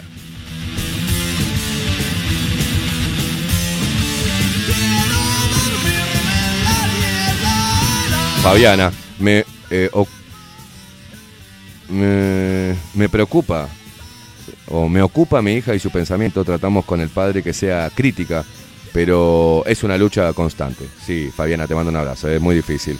Cristina dice, buen día, Serafines, aquí estoy eh, asombrada con lo que has contado acerca de los de las bifurcadas. Qué vergüenza me da. No hay cosa más linda que sentirse mujer femenina y piropeada por un hombre. Abrazo gigante. Eh, vamos a seguir piropeándolas. Como machirulos, este, posibles asesinos y violadores que somos. Buen día, Luperos, dice acá Valeria Martínez. Saludos desde Feria de Salinas. Desde Feria de Salinas, pero si tenés esto, volumen alto, eh, son todos los hombres iguales. Yo todavía esperando el indicado, dice. No somos todos los hombres iguales. Ah, acá dice, no son todos los hombres iguales. Perdón, yo estoy leyendo como el orto hoy.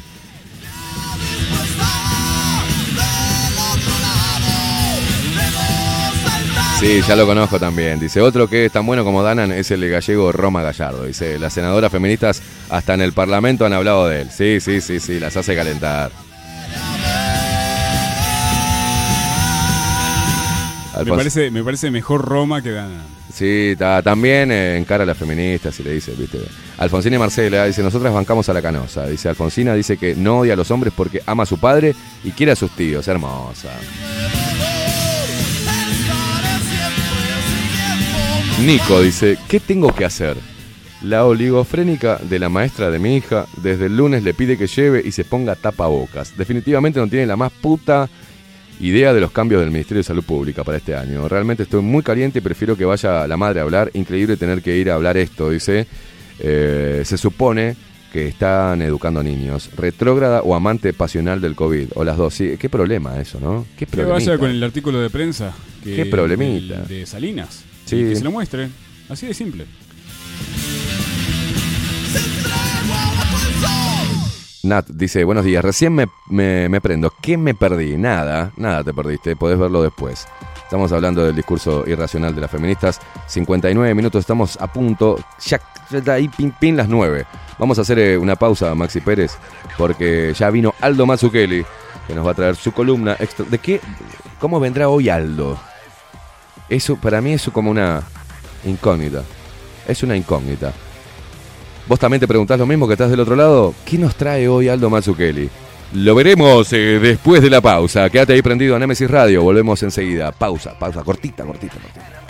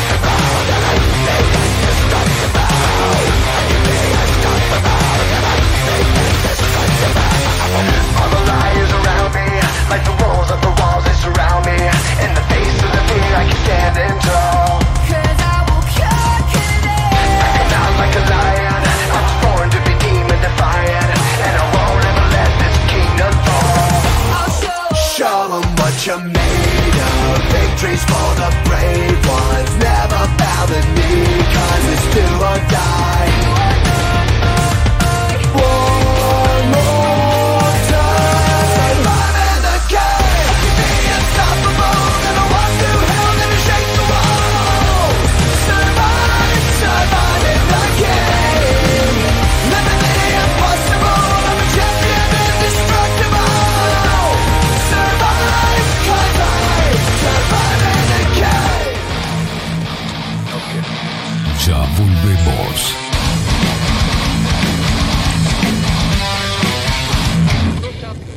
Bajo la lupa 2022.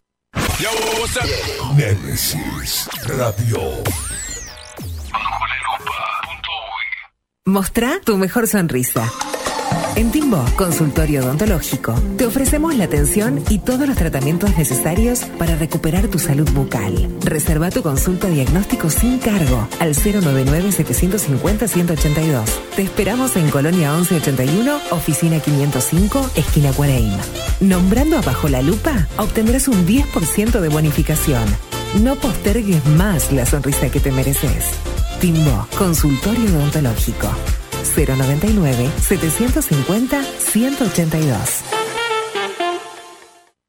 Grupo Service. Servicio técnico especializado. Huawei, iPhone, Xiaomi. Trabajamos con todas las marcas. Contamos con servicio express. Cambio de pantalla en 30 minutos. Grupo Service. Grupo Service. Reparación de celulares, computadoras y tablets. Encontranos en nuestra web gruposervice.com.uy y por WhatsApp 094 389 568. Estudio Jurídico Notarial, Perezcal y Asociados. Más de 25 años de experiencia en todas las materias, representando a estudios nacionales e internacionales. Una amplia trayectoria en materia penal, sucesiones y reivindicaciones. Más de dos décadas de experiencia recuperando terrenos ocupados. Torre Gorlero, oficina 20, 21 y 22. 099-309-319. Estudio Jurídico Notarial, Perezcal y Asociados. Café Jurado, directamente desde la planta hasta su propia taza, siempre garantizando la mejor calidad. Café Jurado, su cuerpo, su intenso sabor y su aroma hacen de nuestro café un placer único. Desde 1912, pasión por el café. Si estás en Miami, Florida y querés renovar los pisos de tu hogar o reformar tu baño y tu cocina, la mejor opción es CM Great Services, la empresa de construcción que le da vida a tu diseño. Más de 20 años de experiencia avalan nuestro trabajo. Reformas, revestimientos de pisos, baños y cocinas. En Miami, Florida, CM Great Services. Contactanos al 786 536 8822.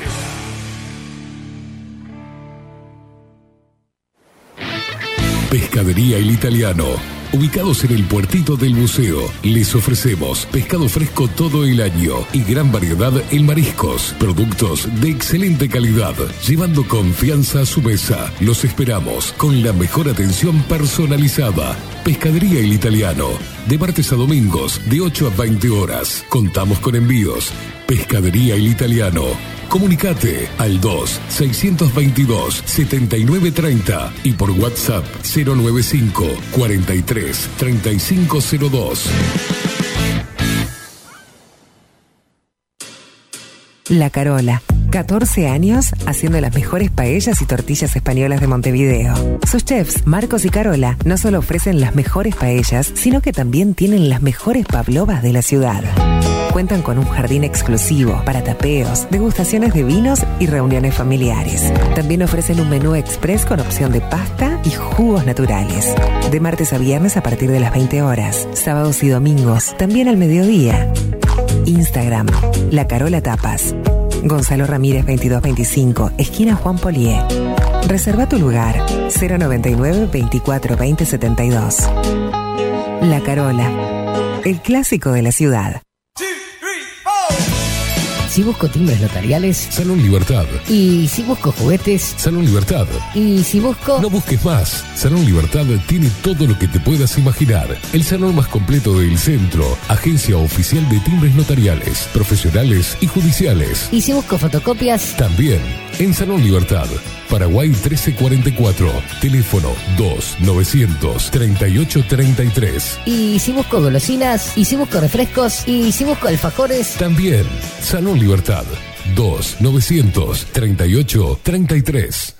En Homeopatía Farmeco, trabajamos día a día para garantizar la calidad, seguridad y eficacia en la preparación de productos naturales, fórmulas homeopáticas, todos los sistemas florales, fitomedicamentos y cosmética natural. Los esperamos en nuestro nuevo local con atención al público en Constituyente 1717 en Montevideo. Teléfono 2403-2341 o en la web www.farmeco.com.uy. Homeopatía Farmeco. Enviamos a todo el país. Wolfer Contenedores. Realizamos oficinas, viviendas y proyectos a medida. En Wolfer Contenedores armamos el proyecto para tu vivienda con uno o más contenedores. Visita nuestro showroom en Ruta 1, kilómetro 155-500 y elegí tu vivienda. Wolfer Contenedores para entrega inmediata. Informate al 094-263-705 45 20 31 63 o en wolfer.com.uy. Wolfer Contenedores desde Colonia y Montevideo para todo el país. Mercería Las Labores. La mercería más antigua del país desde hace más de 100 años junto a vos. Tristán Baja 1524, abierto de 9 a 19 horas. Visítanos en www.lanerialaslabores.com.uy. Facebook Mercería Las Labores. En Instagram Mercería Lanería Las Labores. 094-893-881. En artículos de mercería y lanería, lo que no encuentra aquí no existe. Mercado de Carnes La Vaquilla. Ofrece a sus clientes los mejores cortes y la mejor atención. Ventas por mayor y menor. Descuentos especiales a parrilladas, colegios y caterings. Envíos sin cargo. Teléfono 2-208-9877. Horarios de lunes a sábados de 7 a 13.30, de 17 a 20 horas. Domingos de 8 a 13 horas. El tierno sabor de nuestras mejores carnes a su mesa. Mercado de Carnes La Vaquilla. Avenida San Martín, 2555. Teléfono 2-208-9877. Envíos sin cargo.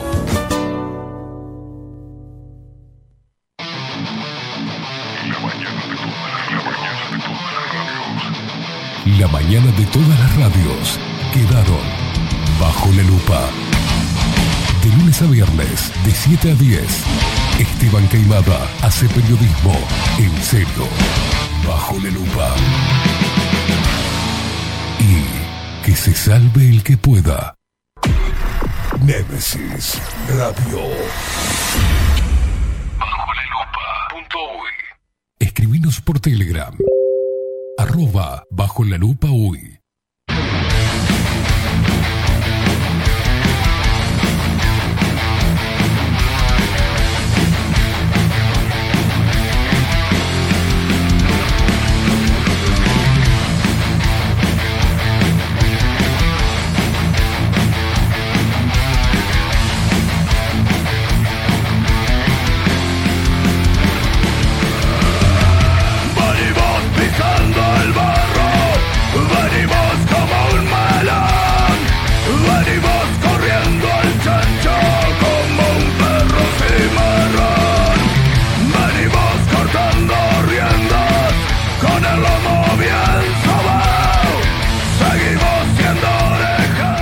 Nueve minutos pasan de las nueve, eh, perdón, diez minutos pasan de las nueve de la mañana.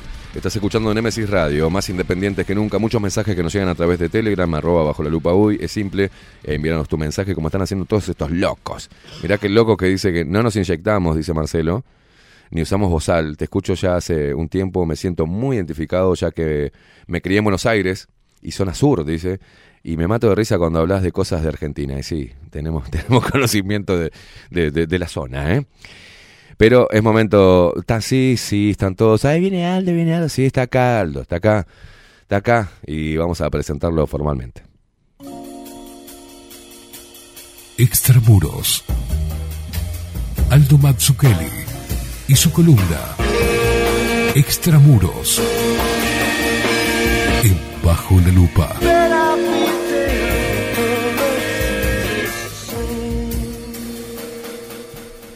Aldo Mazzucchelli. ¿Cómo le va, señor?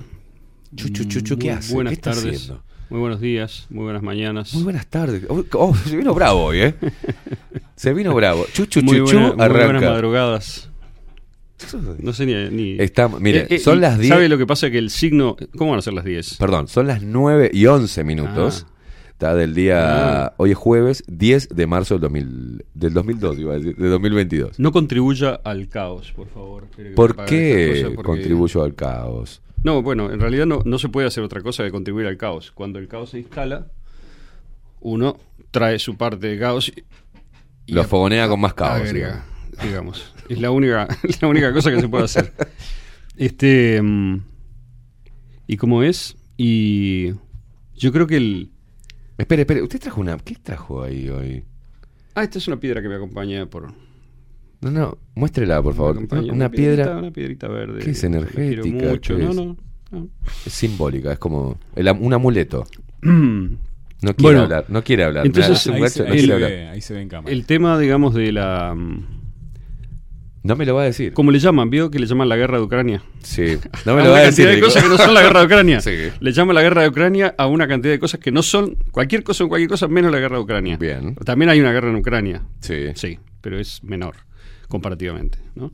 Este, a todo lo que está pasando y lo que viene pasando, porque hay una continuidad también, ¿no? Evidente. Este, y este es un escalón más grande, pero la, la, la nor- la, el paraguas de todo esto es, es esa sensación de desorientación general, Sí. y las reacciones iniciales siempre son este, intentar llevar eso a algo conocido. Todos tenemos la misma reacción, ¿no? Es decir, eh, explicarlo por alguna rutina anterior que tenemos, alguna creencia, un sistema de creencias, algunas rutinas este, comparativas de cosas que vimos antes. Bueno, esto debe ser igual que, debe ser igual que, ¿no? Mm. esto es la Primera Guerra Mundial, es la Segunda Guerra Mundial, es lo de Sarajevo, es este, Putin es Hitler en el 38 invadiendo Polonia, en el 39, etcétera. Este, y yo estoy tan perdido dentro del caos como todo el mundo, obviamente. No voy a pretender que, que tengo este, algún tipo de conexión especial con estudios centrales, digamos, que nadie tiene. Sí. eh, o que mucha gente tiene, pero que no se aplica de esa manera tan literal. Entonces me parece que este eh, una cosa que podemos hacer es eh, bueno el- algún tipo de, de remedio que se propone siempre contra el caos es una especie de intervención brutal de un esquemón, un gran esquema, ¿no? Un esquemón, ¡boom! No, este, este es el imperio soviético que volvió, esta es la tercera o la segunda, no sé qué número, Guerra Fría, y entonces como es la Guerra Fría ya sabemos todo lo que hacer. Están Sí. los buenos, los malos, Occidente es bueno, eh, los Orientes malos o al revés, dependiendo de qué lado se, si es cubano o si es, no sé, este eh, chileno, lo que sea, y este y, y entonces ya el mundo se tranquiliza. O, como dijo ayer Sandino Núñez, que yo creo que escribe muy bien y piensa muy bien, son las pocas personas que piensan en este país, para mí, este, pero claro, su reacción fue también como decir, "Bah, esta no es mi mundo, no es mi guerra, el Claro. mundo va a seguir existiendo después que termine toda esta mierda, entonces este, no, me rehuso, digamos, a considerar o a asumir. Y yo estoy cerca de lo que siente él, pero no estoy en el mismo lugar.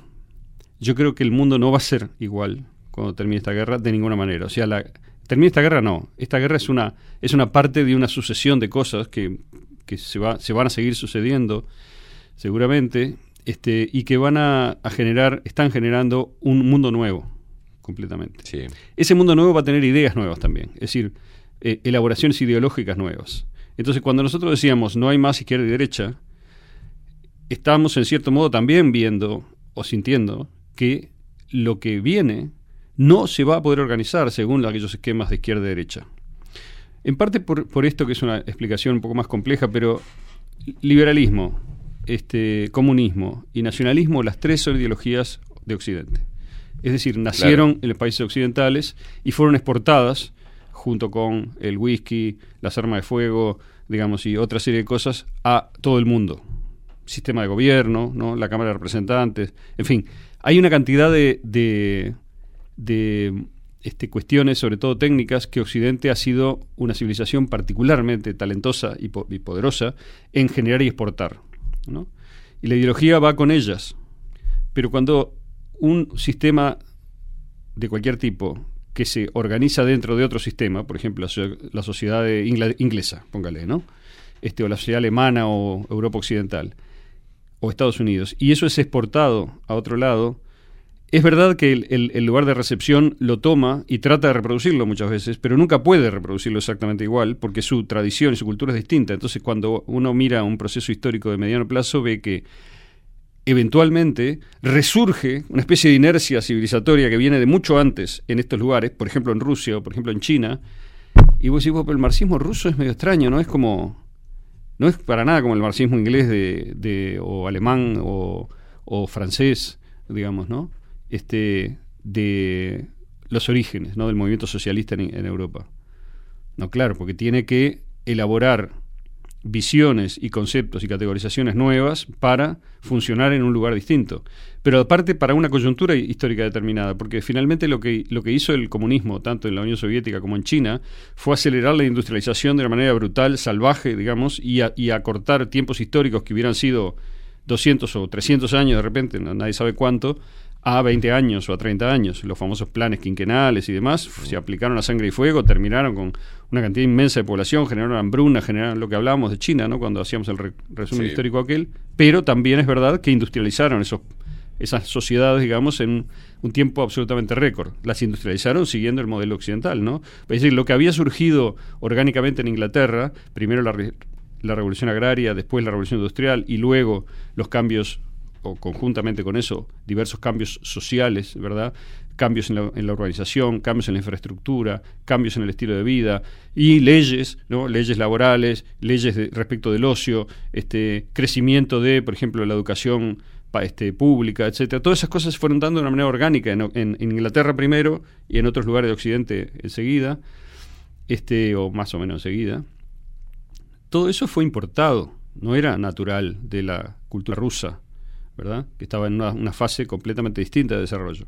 Entonces, ¿a qué voy con esto? Que eh, ese tipo de ideologías están siendo usadas ahora, desde Occidente, para tratar de leer lo que está pasando y reducirlo a sus tradiciones ideológicas, ¿no? Claro. Es decir, algunos dicen, bueno, esto es, este, como decía, esto es eh, el ejército rojo. Por lo tanto, pues es verdad, tiene una estrellita roja, o sea, sigue usando el símbolo que se usó durante la época soviética. Eso no quiere decir que los, la concepción del mundo, el tipo de sociedad y los intereses estratégicos y demás de Rusia actual sean iguales que los del imperio soviético, ¿verdad? Es decir, ¿es un imperio Rusia? Claro. Bueno, eh, todas las culturas cuando crecen a determinado nivel y entran en determinada fase tienden a comportarse de manera expansiva, vamos a decirlo así.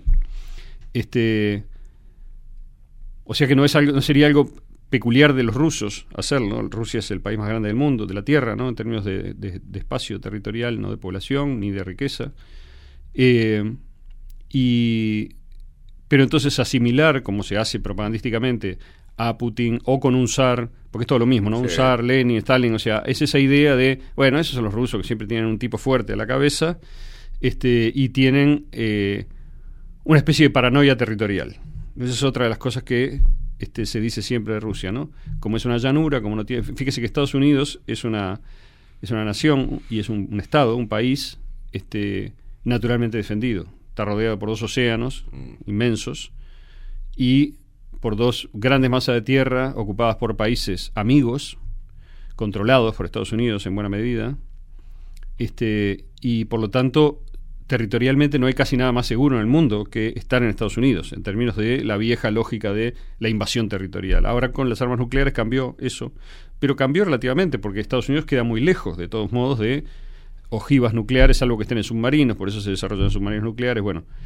Este, y por eso los misiles balísti- balísticos intercontinentales y tal. Pero esa no es la situación de Europa Occidental, de los países de Europa, salvo Inglaterra, que siempre fue una especie de portaaviones, digamos, y por lo tanto tuvo, sobre todo con la tecnología armamentística del siglo XIX, una enorme ventaja defensiva. Es muy difícil, era muy difícil llegar a poder agredir a Inglaterra sin ser detenido antes, digamos, ¿no? Por la gran marina inglesa, etcétera, por la defensa en las costas y tal. Incluso en la Segunda Guerra Mundial eso funcionó, porque la, la tecnología militar hacía que la distancia entre, por ejemplo, Berlín o los aeropuertos alemanes e Inglaterra generase que la autonomía de los aviones no hacía posible este, más que bombardeos muy bien calculados y de, corto tiempo. Entonces, el, el problema es este, eh, que ese tipo de cabeza anterior no solamente no aclara el caos, sino que lo profundiza, porque e- es hábilmente, no explotada, porque es natural, es desarrollada por la propaganda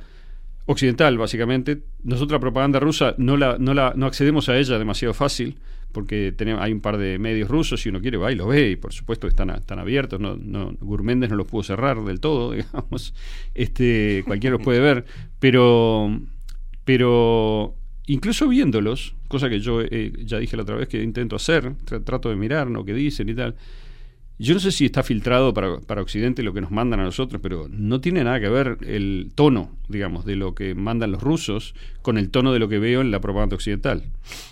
Bueno, si será fuerte la propaganda Mm. occidental que la- al propio comunismo local, por ejemplo, en Uruguay o al Frente Amplio todo, están en un en, en, en un en un brete porque no saben si reivindicar este, la figura de Putin. Y, y el, y la Unión Soviética Hmm. y rememorar eso o condenarlo. Entonces están como que no saben Pero qué hacer. Eso justamente es lo que le iba a decir, que Claro. el caos tiene que ver también con, por eso, al tratar de interpretarlo según las categorías que teníamos, todo lo que está pasando, es, es como querer anticipar el futuro usando este, herramientas creadas para el pasado. No se puede generar esa conceptualización todavía de una manera clara. Bueno, pero vos hablaste Y- en una columna que sí. era que, que estos grandes cambios siempre estuvieron en el punto de fricción entre mantener lo que, lo que ya teníamos conocido hasta Claro, ahora claro. Y, y- y resistirse de alguna forma a ese cambio. Por supuesto, el lenguaje no se refunda de un día para otro, Claro. sino que se va adaptando, se generan metáforas nuevas, conexiones que antes no existían. Fíjese, lo de Venezuela es, es- es gracioso, ¿no? Sí.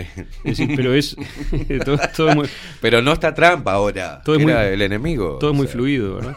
Pero bueno, entonces yo le decía, por ejemplo, hablando de esa de nostalgia, ayer una cosa que decía Sandino, o implicaba, era, este, bueno, pero si por lo menos Putin fuera, digamos, ¿no? Este, un guerrero contra el capitalismo, Claro. yo entendería, ese, pero este es otro capitalista. Entonces, y aparte la gente que dice, por ejemplo, que, que Rusia es la Unión Soviética, no se da cuenta que Putin es un cristiano anticomunista. Claro. Digamos, es lo hay oposición en Rusia, contrariamente a lo que piensa la gente. El Partido Comunista Ruso, por ejemplo, es oposición de Putin. Y hay, digamos, diferentes este, eh, equilibrios y discusiones internas y demás. Todo eso está borrado por la propaganda occidental que quiere presentar todo simplística, de manera simplista como un bloque este, al que sea posible a- este, amenaza todos los males ¿no? y, y bueno. Pero, entonces, frente al caos, eh, una, digamos, Hablaste de remedios. Claro, un fármaco, como decían, sería un, un esquemón gigante, que en sí es falso también, pero que ayude por lo menos a este, reorganizar las fichas un poco. Entonces, ¿cómo es ese esquemón? Digamos, bueno, es así, grosso modo, ¿no? Y el lector, el, el- el- el- Acostumbrado este, a escribir el espectador, lector. espectador disculpará, digamos, la, la, sim- la simpli- simplicidad de esto. Pero eh, terminó la guerra mundial en el 45. eh, se generaron dos bloques. Los dos bloques eh, imperiales en ese momento anexaron los territorios que pudieron, negociaron esa, esa situación al final de la guerra. eh, y se desarrollaron dos experimentos, si quiere usted, económicos y civilizatorios, uno de cada lado. Que en realidad eso ya es más o menos, porque estaba en diferentes momentos de, como dije, de desarrollo. Rusia precisaba afirmar la industrialización, desarrollar. Claro. La industria militar rusa generó determinados este, eh, desarrollos tecnológicos autónomos, mientras que todo el, otro bloque quedó este, organizado bajo el Tratado Militar de la OTAN, que tenía originalmente una finalidad defensiva respecto del otro bloque Mm. y que generó eh, algo que es una de las cosas más importantes ahora, que es una dependencia de Europa Occidental respecto de las políticas y de los deseos y de los propósitos de Estados Unidos. Y también eso genera cambios en las políticas interiores de los países de Europa Occidental. Claro. Por ejemplo, cuánto invierto en esto y en aquello. ¿Qué industrias voy a desarrollar y en cuáles voy a ser dependiente de? ¿O voy a tener cuotas y voy a estar obligado a comprarle a Estados Unidos? ¿O voy a estar obligado a adoptar determinada tecnología que me hace cautivo de esa tecnología? Un ejemplo contemporáneo para que, para que se- sea claro esto es la guerra entre Huawei y las compañías occidentales de telefonía, Mm. eh, iPhone, etcétera, ¿no? O mismo, en fin, no, una cosa es, son las, las, las marcas de los aparatos, otra cosa son los sistemas operativos. Los sistemas operativos son los occidentales que se han Claro. generalizado incluso a el mundo asiático, pero uno se olvida que China tiene sus propios sistemas operativos y sus propias redes sociales y demás, que es decir, generó una suerte de autonomía este, respecto de esto, porque comprendió desde hace mucho tiempo que la dependencia de Facebook, de Twitter y tal, era una dependencia en términos de soberanía, este, digamos, civilizatoria, si querés llamarlo Claro. así. ¿no? Entonces, eh, se genera esta situación de conflicto en la cual el bloque occidental siempre presenta estas cosas como recortes a la libertad. Si China tiene sus propias redes sociales, eso es censurar. Iba a decir exactamente. ¿no? Pero si, si, si Occidente tiene las suyas propias este, y no entran las redes chinas en Occidente, eh, eso no es censurar. ¿no? Es decir, eso es este, simplemente la naturalidad del mundo. El mundo es así. Sí, sí, sí, claro. Eh, eh, Esto de quién gana el lugar de la naturalidad es muy importante en las discusiones ideológicas. Es decir, lo que se da por sentado es lo que va ganando siempre. Y Occidente siempre genera, o ha logrado frecuentemente generar, sobre todo en nuestro campo, una sensación de lo- esto es lo normal. Claro. Lo otro es lo raro. ¿no? Entonces, eh, decía, se terminó la guerra, se generaron esos bloques, y lo importante es la OTAN, la OTAN, digo, no la Unión Europea, ¿verdad? Que tiene un desarrollo más lento y posterior. La OTAN, como tratado militar, como alianza militar, es anterior y es la clave de lo que está pasando, una de las claves. Porque es el aseguramiento del poder militar norteamericano y, por lo tanto, de la política y de la industria y de la economía norteamericana sobre las voluntades eh, nacionales de los países europeos. ¿Esto es brutalmente así 100%? Por supuesto que no. Los países europeos han hecho cosas, tienen su... Pero al final está esa línea roja, digamos, ¿no? Ahora voy a explicar mejor esto, pero... eh, entonces, cuando uno mira, por ejemplo, los, los desarrollos ideológicos, cuando uno mira, este, vamos a poner otro ejemplo para hacerlo más corto, ¿qué pasa con cada vez que aparece un movimiento nacionalista en Europa? ¿no? Por ejemplo, este, el Brexit, Mm.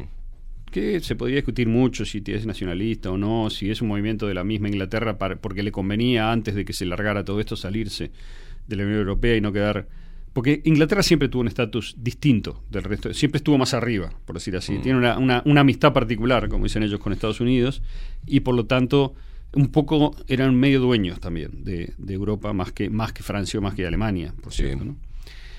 Eh, pero digo, el ejemplo era, cada vez que surge un movimiento nacionalista, por ejemplo, vamos a más claro, ¿no? Los movimientos anti-inmigrantes, este, o no anti-inmigrantes, pues eso ya es usar la retórica de, digamos, norteamericana, es los movimientos de este, intento de eh, defender las culturas locales frente a este, su transformación por parte de las masas de, gente que venía. Eso es demonizado Claro. automáticamente por Estados Unidos. ¿Por qué? Bueno, si mi propósito fundamental es que una parte del mundo decisiva, que es Europa Occidental, siga mi directiva, es decir, mis líneas estratégicas y además, y como vamos a ver ahora, mis líneas más particulares, económicas, este, financieras y demás, por ejemplo, que se mantenga dentro del área del dólar, ¿no? Este, tengo necesariamente que demonizar automáticamente todo lo que vaya en sentido contrario, una fuerza en sentido contrario. Por ejemplo, que un movimiento, imagínense, la gente con movimiento nacionalista, si quiere llamarle así, o incluso soberanista alemán, Soberanista. dijera, ¿por qué no vamos a comprarle gas a Rusia, que nos lo vende a X, cuando Estados Unidos nos vende a X, X4, no sé, a mucho Sí. más caro, y este y además es natural para nosotros, digamos, desde el punto de vista geográfico y demás, comerciar con Rusia. ¿Por qué no vamos a comerciar con Rusia? Tiene que haber un poderoso factor ideológico que en realidad por abajo es un poderoso factor de- económico y es Claro. un poderoso factor de relaciones de poder. Si no haces esto, no salís en este lugar, no te bajo, te hago, te, hago- te saco eso, Maxi, tema ayer, político y demás. ayer. Este, No, eh, hacíamos con lo que nos pasó a nosotros. Nosotros teníamos un, un auspiciante que tenía convenios Sí, con sí. ACE. Claro. Y ACE llamó y dijo, bueno, tenés ahí, elegí estar la publicidad ahí o el convenio con nosotros. Tenés que elegir una de las dos. Y el, el auspiciante dijo, lo siento muchachos, me voy. Porque el convenio Claro. que tengo ya firmado con ACE me impide, digamos, este, es mucho más importante que auspiciar en su programa. pero mira, por ejemplo, no Funciona sé- más o menos así. Exactamente así. No sé si la gente prestó, prestó atención al problema de, del gas, ¿no? Pero eh, Estados Unidos, las diferentes administraciones, incluida la de Trump, que supuestamente era amigo de Rusia, Sí. llevó una política, yo diría salvaje, de presionar a Alemania para que no hiciese el acuerdo de gas con Rusia. ¿Por qué? Bueno, porque hay otros proveedores de gas y petróleo en el mundo, de energía, o sea, el, sector energía, en donde Estados Unidos es muy fuerte, que, no, que quieren competir por ese mercado. Claro. Pero además, porque acercar a Alemania a Rusia en un elemento tan fundamental como la energía eh, genera un potencial peligro Claro. y un alejamiento de Alemania, ¿verdad? Y de sus políticas y de su. eh, nosotros no tenemos una palabra exacta como palanca, su capacidad de palanca, su, su fuerza, digamos, para oponerse a políticas eventuales que Estados Unidos, a través de la OTAN o a través de la Unión Europea o lo que sea, le quisiera imponer. Entonces, este, eso fue concreto, no es una especulación mía. Hubo presiones de todo tipo. Hubo sanciones a las empresas que están construyendo el Nord Stream 2. Sanciones a las empresas privadas que construían el gasoducto. Claro. ¿tá? Es decir, finalmente lo terminó construyendo Rusia a costo propio. Gazprom lo terminó construyendo el, gas, el Nord Stream 2 y se vino avisando de hace años, Alemania no lo va a habilitar. Decía las fuentes occidentales, o sea, Estados Unidos, que ese era el deseo de Estados Unidos, no hay ninguna razón para que no lo habilite. Eh, y al mismo tiempo, Trump estuvo presionando a Merkel para que eh, Alemania se embarcase en una obra de mil palos, Sí. de no, sí, creo que sí, de este generar un puerto, un muelle nuevo para los grandes tanques, digamos, de gas líquido licuado, este occidentales, o sea, norteamericanos o con renta de empresas norteamericanas, no importa dónde sale el petróleo, importa quién, quién lo intermedia y lo cobra también. No solamente dónde sale, porque Estados Unidos está en los dos negocios, este para sustituir ese gas por gas occidental. El argumento era, usted va a quedar preso de este, la extorsión potencial de Rusia. Es decir, siempre planteando no como otros países pueden comerciar, sino la normalidad es que comercien con nosotros. Lo demás es algo así como subversivo, un problema, es decir, siempre este, reinterpretando todo del- desde el lugar de el peligro del oso ruso, digamos.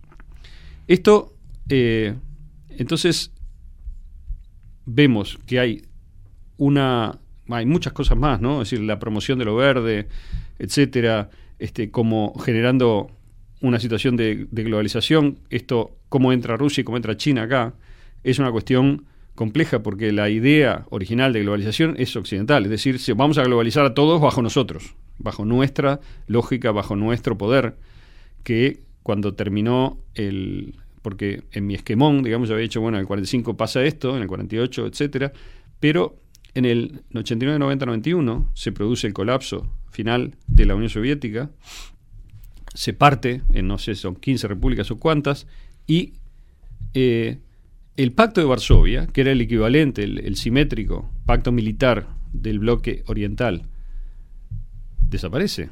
Entonces la pregunta, una pregunta muy elemental, muy simple, que uno debe hacer siempre es, si el Pacto de Varsovia desapareció en el 92, ¿por qué tenemos OTAN todavía? Claro. Es decir, ¿contra quién se está defendiendo exactamente la OTAN? ¿Contra Lituania? ¿Contra...?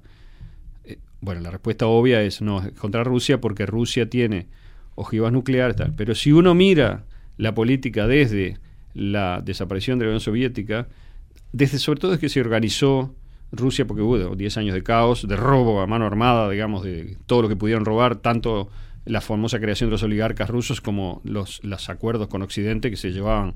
Este, bueno, hay una película que le recomiendo a la gente que se llama Odessa, Mm. que conviene mirar. Este, estaba en Netflix, no sé, ahora no está más, creo que está en YouTube, no sé.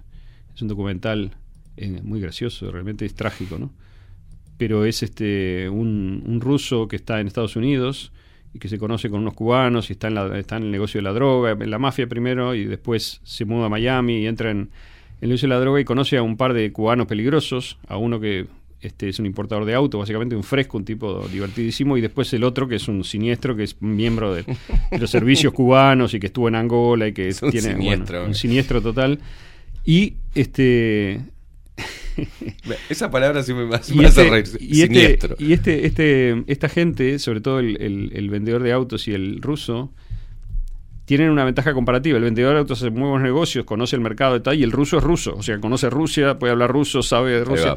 Es ruso. Claro, entonces viajan a Rusia en el 92 o en el 93, 94 y se dan cuenta que pueden comprar cosas que en Occidente se venden a 200, no sé, 200 mil dólares, los pueden comprar a 600 dólares, no sé, por decirte algo. Claro.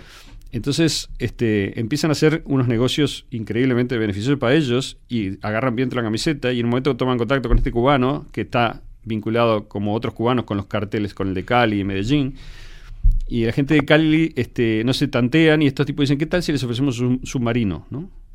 Que primero les ofrecen un avión de estos gigante que puede trasladar este y después le ofrecen un submarino dice este es el, el, el culmine de la película un submarino de verdad ¿no? entonces van a Rusia a ver si pueden comprar un submarino ¿no?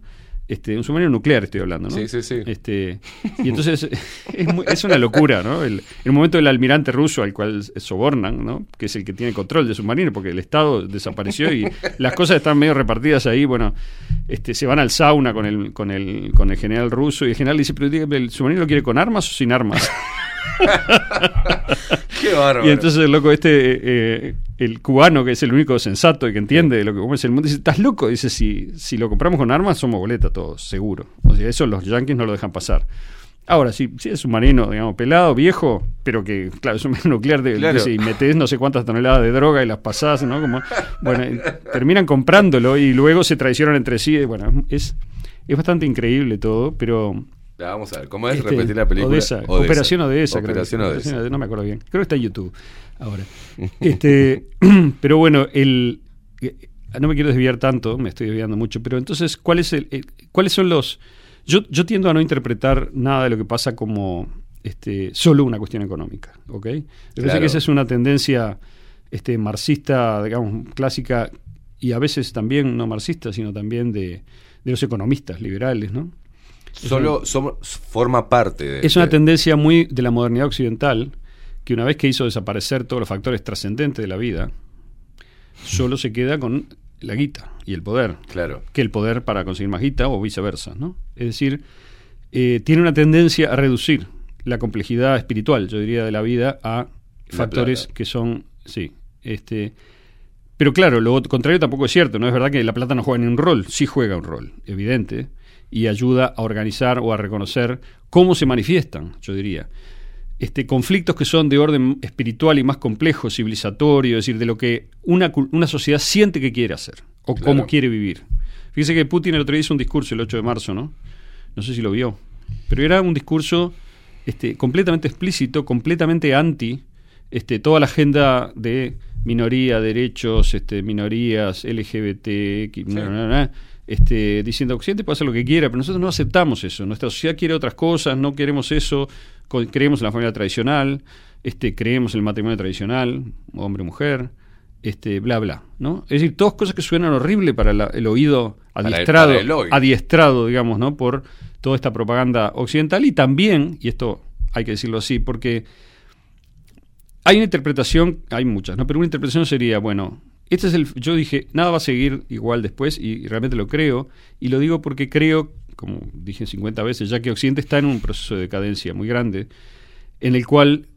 que tiene síntomas.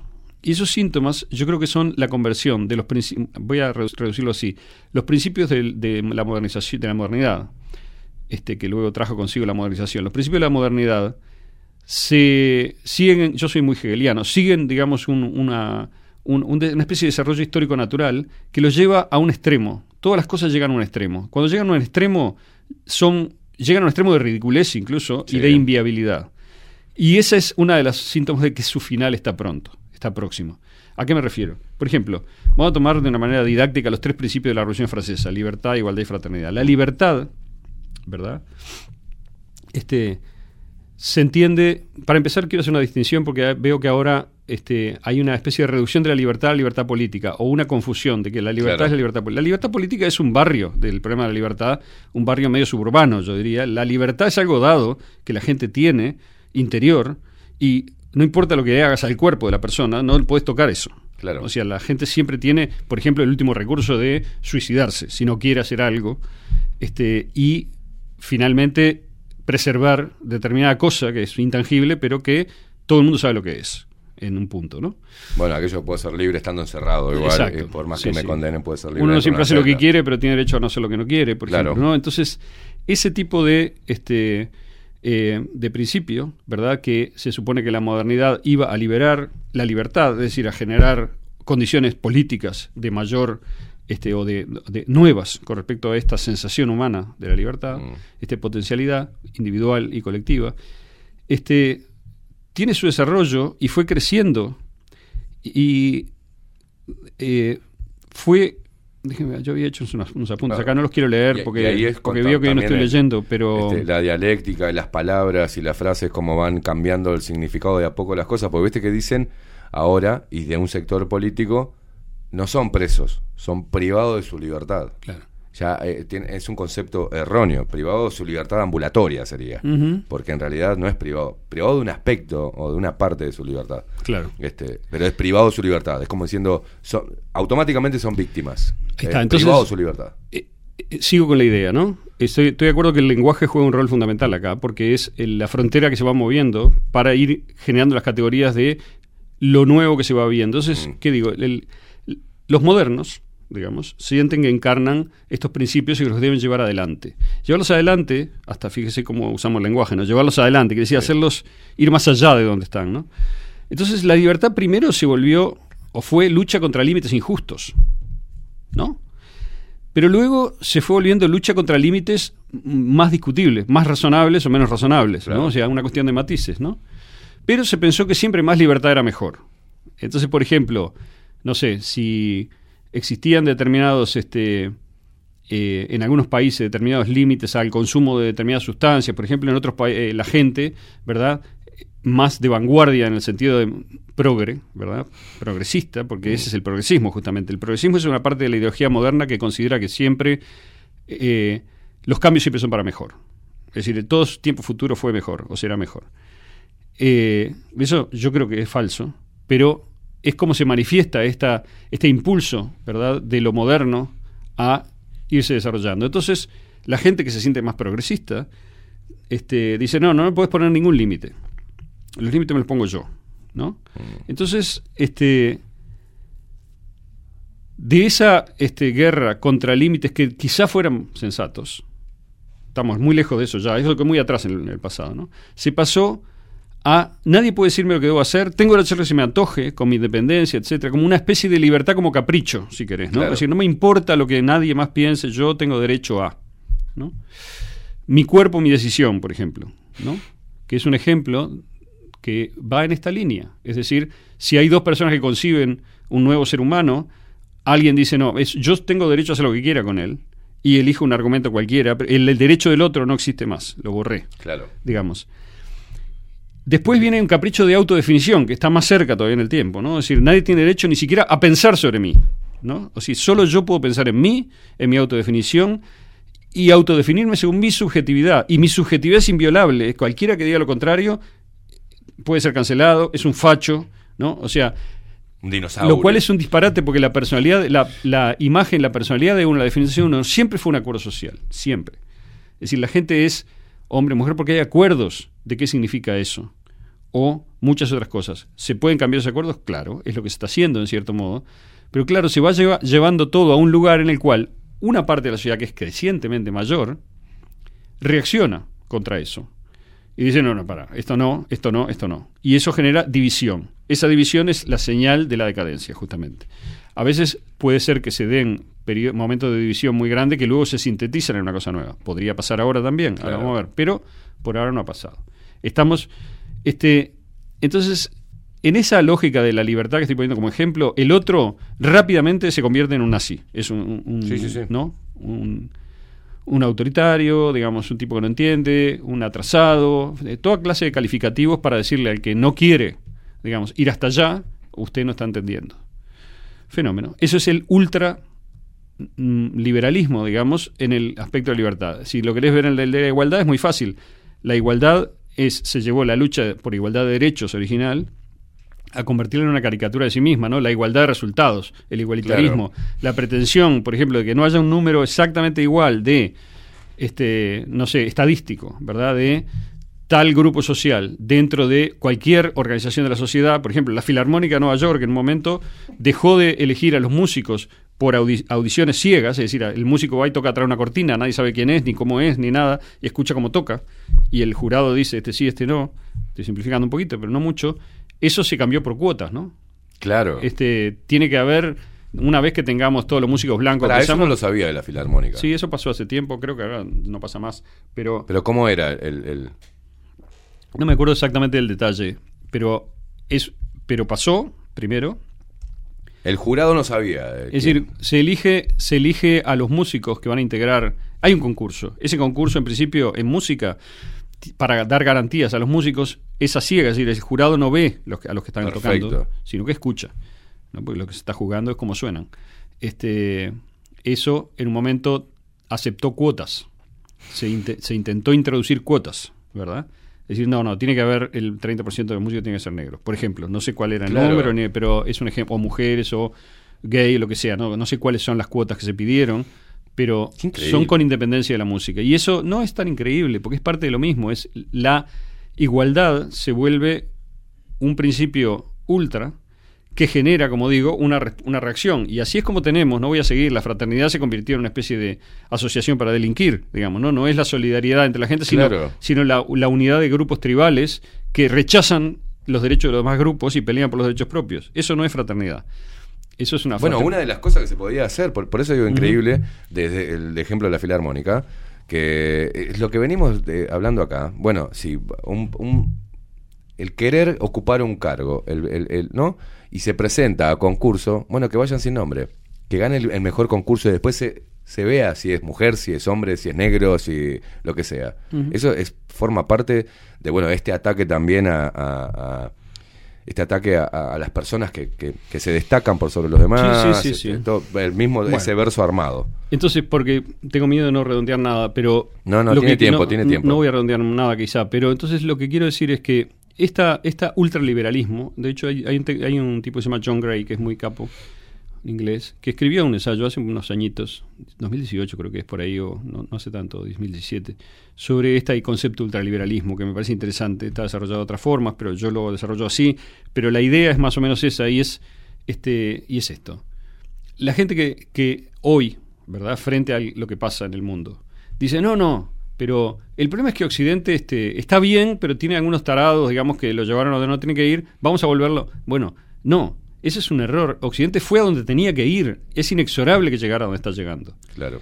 Porque es el modo en el cual, el único modo en el cual se pueden desarrollar hasta su final los principios que se generaron durante y que se impusieron durante las revoluciones modernas del siglo XVIII. En Estados Unidos primero, en Francia después y en todos lados después. Entonces, esa, este, esa llevar las cosas a sus últimas consecuencias, como digo, es el proceso natural. Y ese proceso natural genera una dialéctica. Esa dialéctica es que hoy Estados Unidos está partido a la mitad. La mitad de la gente dice, este, el que no cree en esto y no quiere ser en esto, no entiende para dónde va el mundo, porque ellos entienden que el mundo va hacia la- el, el lugar extremo de los principios que ellos aprendieron, ¿verdad? Este, y el resto de la gente, que generalmente, sociológicamente, tiene una cierta relación con la realidad, más estrecha, más limitante. Es decir, en el primer grupo tenés un, típicamente un montón de gente que genera ideas, que genera este, tecnología, que, que- que vive lejos del mundo material. obviamente las computadoras son materiales, son eh, energía, ah, pero entendés lo que digo, ¿no? O sea, no están picando piedra, no están sacando, este, no están cultivando, no están, este, no están experimentando limitaciones eh, naturales, ¿no? Más que de una manera muy, muy inmediata. Hasta ahora, porque ahora los van a experimentar, ¿no? Entonces, eh, esa eh, es parte de lo que decíamos en Extramuro siempre, ¿no? la guerra contra la realidad se llama la última revista, es decir, pero esto es una idea que sobre todo con Fernando y yo venimos empujando hace tiempo, del principio, que creo que los dos coincidimos en una especie de sensación de realismo, este, de, de que hay que defender el realismo en un punto, ¿no? Es decir, y yo siempre lo sentí eso desde hace mucho, me doy cuenta de que hay un problema de ese nominalismo que luego se transformó en relativismo, luego se transformó en, no importa, en virtualización de todo, etcétera, es una forma de este, escapar a la responsabilidad que tenemos con respecto al mundo real, ¿no? Y con respecto a las limitaciones del mundo real. Y que esas limitaciones, tarde o temprano, te la cobran, ¿no? Hoy te se llama Putin, digamos, el que te la cobra. O se llama eh, lo que está pasando ya en Europa, con los precios, con el desabastecimiento y demás. Este, y ahí viene justamente el, el siguiente pregunta, ¿no? Es decir, ta, tenemos, yo decía, una situación que termina con el mundo tal como era y veremos cómo sigue, ¿no? Yo pienso que no va a seguir igual de ninguna forma, pienso que el mundo va a salir distinto de esto y no sé cuánto tiempo va a durar, este es solo el principio. Este, no importa cuánto dure la guerra de Ucrania, entre comillas, ¿verdad? Que como digo es un episodio, el problema es que eso es este, un pequeño episodio de, un, de una gran obra más larga que ya se viene desarrollando hace tiempo y que ahora está llegando a momentos decisivos. Entonces, ¿cómo va a terminar? ¿Cómo va a seguir? Este, yo creo que depende de factores, por un lado, económicos, duros, pero también depende, y de una manera muy importante, de lo que se llama factores de moral, como le dicen en la época de las guerras. No, no, no es exactamente. La moral quiere decir qué tan fuerte está la gente para pelear, algo así. Claro. ¿no? ¿Cuánto banca? ¿no? Entonces, la pregunta que yo hago es, este, de Rusia es difícil evaluar eso para mí. Yo no sé cuál es la moral del pueblo ruso, si van a bancar estas sanciones, qué tan bien se prepararon para ellas. Sé que se prepararon, de hecho estuve haciendo los deberes, leí un montón. Este, hace 8 o 10 años que estaban hablando los rusos de cómo se preparan para esto, etcétera, así para cuando Occidente los aísle del todo. Este, ellos sabían que venía, porque además lo estaban viendo y lo denunciaron constantemente, que venía una provocación este, persistente, que iba a llegar a un punto en el cual Rusia iba a tener que responder, sí, pero cuando Rusia respondiera iba a ser considerado el agresor, y al ser considerado el agresor lo iban a sancionar, todo lo que pasó. Claro. Y eso es este por diseño, digamos, ¿no? Es una cosa que Estados Unidos ha, ha planteado, la RAND Corporation tiene un tiene, bueno, hay muchas, pero la RAND es un think tank, un, un tanque de pensamiento, como se dice, de este, la corporación, el complejo industrial militar, es, un- es el más importante de ellos, este, y tiene un plan, una serie de planes, entre los cuales uno es eh, pudrirla en Ucrania, digamos, en criollo, ¿no? Pudrirla en Ucrania tiene grandes riesgos, dicen, y tiene algunas ventajas, puede tener ventajas muy grandes también, este, y la probabilidad de éxito es dudosa, dicen ellos. Es decir, eh, bueno, eventualmente fueron por ese camino, lo llevaron por ahí. Este, cuando digo lo llevaron por ahí, quiere decir que tanto los gobiernos de Bush, como sobre todo el de Obama, el de Trump, los dos, digamos, este, le echaron nafta al fuego en Ucrania, ya- mandaron ayuda militar, comprometieron a la OTAN, obviamente hablaron con Europa y la prepararon para asegurarse que los líderes cuando llegara el momento están, digamos, hagan de papagayos de ellos. Sí. Este, y eh, bueno, llegó el momento, ¿no? Es decir, tiene un gobierno ultra corrupto. Ucrania, la- la- esa propaganda que dice que Ucrania es una maravilla democrática, están peleando por la libertad y todo es basura pura. Ucrania es, un, es una república fallida dirigida por tres oligarcas, digamos, pro- de propiedad de tres oligarcas que tienen los canales de televisión, el, este, las compañías grandes que están en- con Occidente en todo, en un esquema de corrupción gigantesco, que han estado bombardeando a la población civil en, Ru- en, rusa, digamos, étnica, en el este y en el sur. eh, en fin, eso es una, una cosa horrible. Eso es lo que la maravilla que, que los Sí. pendejos de Facebook, digamos, están defendiendo. No, no solo los pendejos No, de Facebook. no me, no me interesa porque mayormente es, es una tragedia para los demás ucranianos, que son la inmensa mayoría. Claro. Pero este, también es una tragedia para Europa y demás. Entonces la pregunta es, de Rusia digo, no sé cuánto van a bancar, no lo sé, cuánto se prepararon y tal. De Europa, no sé tampoco, pero conozco un poco mejor y Estados Unidos también. ¿Cuánto banca Occidente, la población occidental? Porque, a ver, toda la población occidental banca muy bien poner un lacito amarillo, digamos, este, mirarla por televisión en el cuarto tomando coca, digamos. Esa guerra es fácil de pelear. Pero si empiezan a poder ponerle nafta al auto, o gasoil al camión para laburar, o se empieza a cagar de frío, o empieza, digamos, a haber desabastecimiento de trigo, o empieza a tener líos con gente que conoce del otro lado que ya no la puede ver, o ¿no? Es decir, ¿cuánto banca Occidente eso? Este Occidente que está cero acostumbrado a cualquier sacrificio. Hace 25 30 años que es una es la cosa más cómoda del mundo vivir en nuestros países. ¿no? Entonces, no tengo la respuesta, pero me parece que ahí se juega una cosa importante, porque los dirigentes están midiendo constantemente hasta dónde van a tirar de la piola, ¿no? Obviamente, como son canallas, hacen el discurso de, ah, hay desabastecimiento, hay un problema con el gas, la culpa la tiene Putin.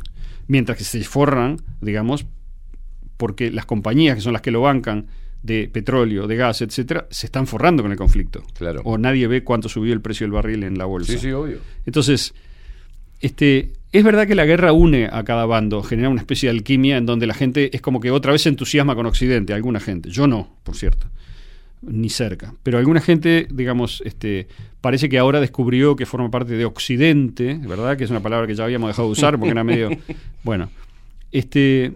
Ahora, esa pregunta me parece que debe estar planteada y ir- irla mirando, ¿no? Porque ya están haciendo, este Josep Borrell, por ejemplo, el catalán este que está en la Unión Europea, ya está haciendo el discurso de este, tenemos que hacer sacrificios, este, y los sacrificios que estamos haciendo son culpa de Putin. Digamos, o este, lo mismo dijo Nancy Pelosi, otra Sí, amorosa. Este, amorosa. un saludo para ella desde acá, que seguramente nos está escuchando. Eh, pero, pero es tremendo, ¿no? O sea, la, la- la retórica, ¿no? Es provocamos una guerra, Mm. paso a paso, luego que la guerra estalla, decimos es culpa del señor acá que, que invadió, y luego este, decimos, y todo lo que pase, mientras nosotros nos afanamos toda la plata de vuelta, Mm. es culpa del señor también.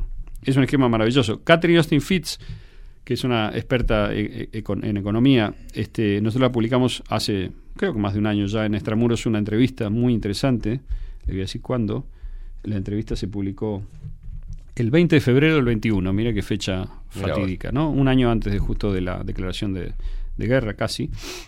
Y a Catherine Austin Fitz, su argumento general era, la voy a leer, o sea, eh, dice, acabo de publicar un enorme estudio sobre el estado de nuestra moneda, ¿no? Ella es- explicaba lo que estaba pasando también del lugar económico. Dice, está el hecho de que por muchos años el dólar ha sido la moneda de reserva y el sistema está, yo diría, desdentado ya y los banqueros centrales están buscando implementar un sistema nuevo, pero estamos en un periodo de gran cambio de incertidumbre en el que los banqueros están intentando mantener el sistema dólar corriendo, estirar su vida y al tiempo que van tratando de acelerar la implementación de un nuevo sistema, ¿no?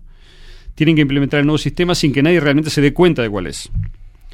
Entonces, no lo puedo leer todo, pero lo que ella, le invito a la gente que la lea, pero lo que ella dice es, este, el caos del COVID es creado para licuar este, deudas y para ir a un sistema nuevo en el cual se resetee la economía y todo lo que afanamos quede atrás, digamos, ¿no? Y se, san- se sanee la salud financiera de los estados, que es lo que está comprometido Sí. ya a esta altura.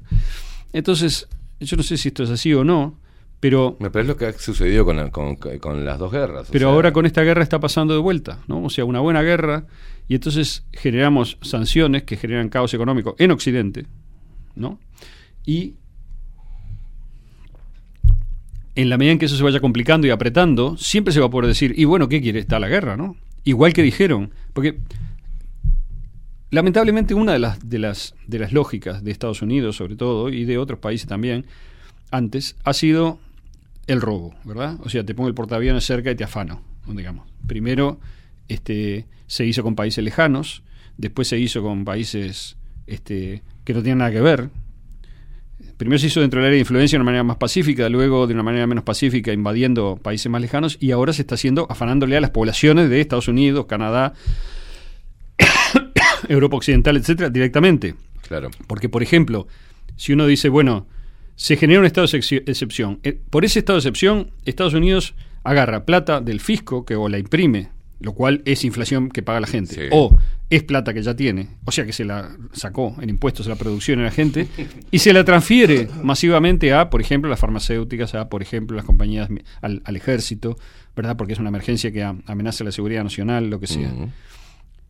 Ahora, acabo de leer recién, antes de entrar, que hay un paquete de una cifra obscena, no me acuerdo cuánto, si son 3.000, 3 trillones o 4 trillones, no sé cuál, cuánto es, para ayudar a Ucrania y a, para paliar la situación de guerra y demás. Se le va a dar una parte a Ucrania y obviamente le van a tirar un hueso a la gente, Pero el resto va para dónde? Para la industria militar, ¿no?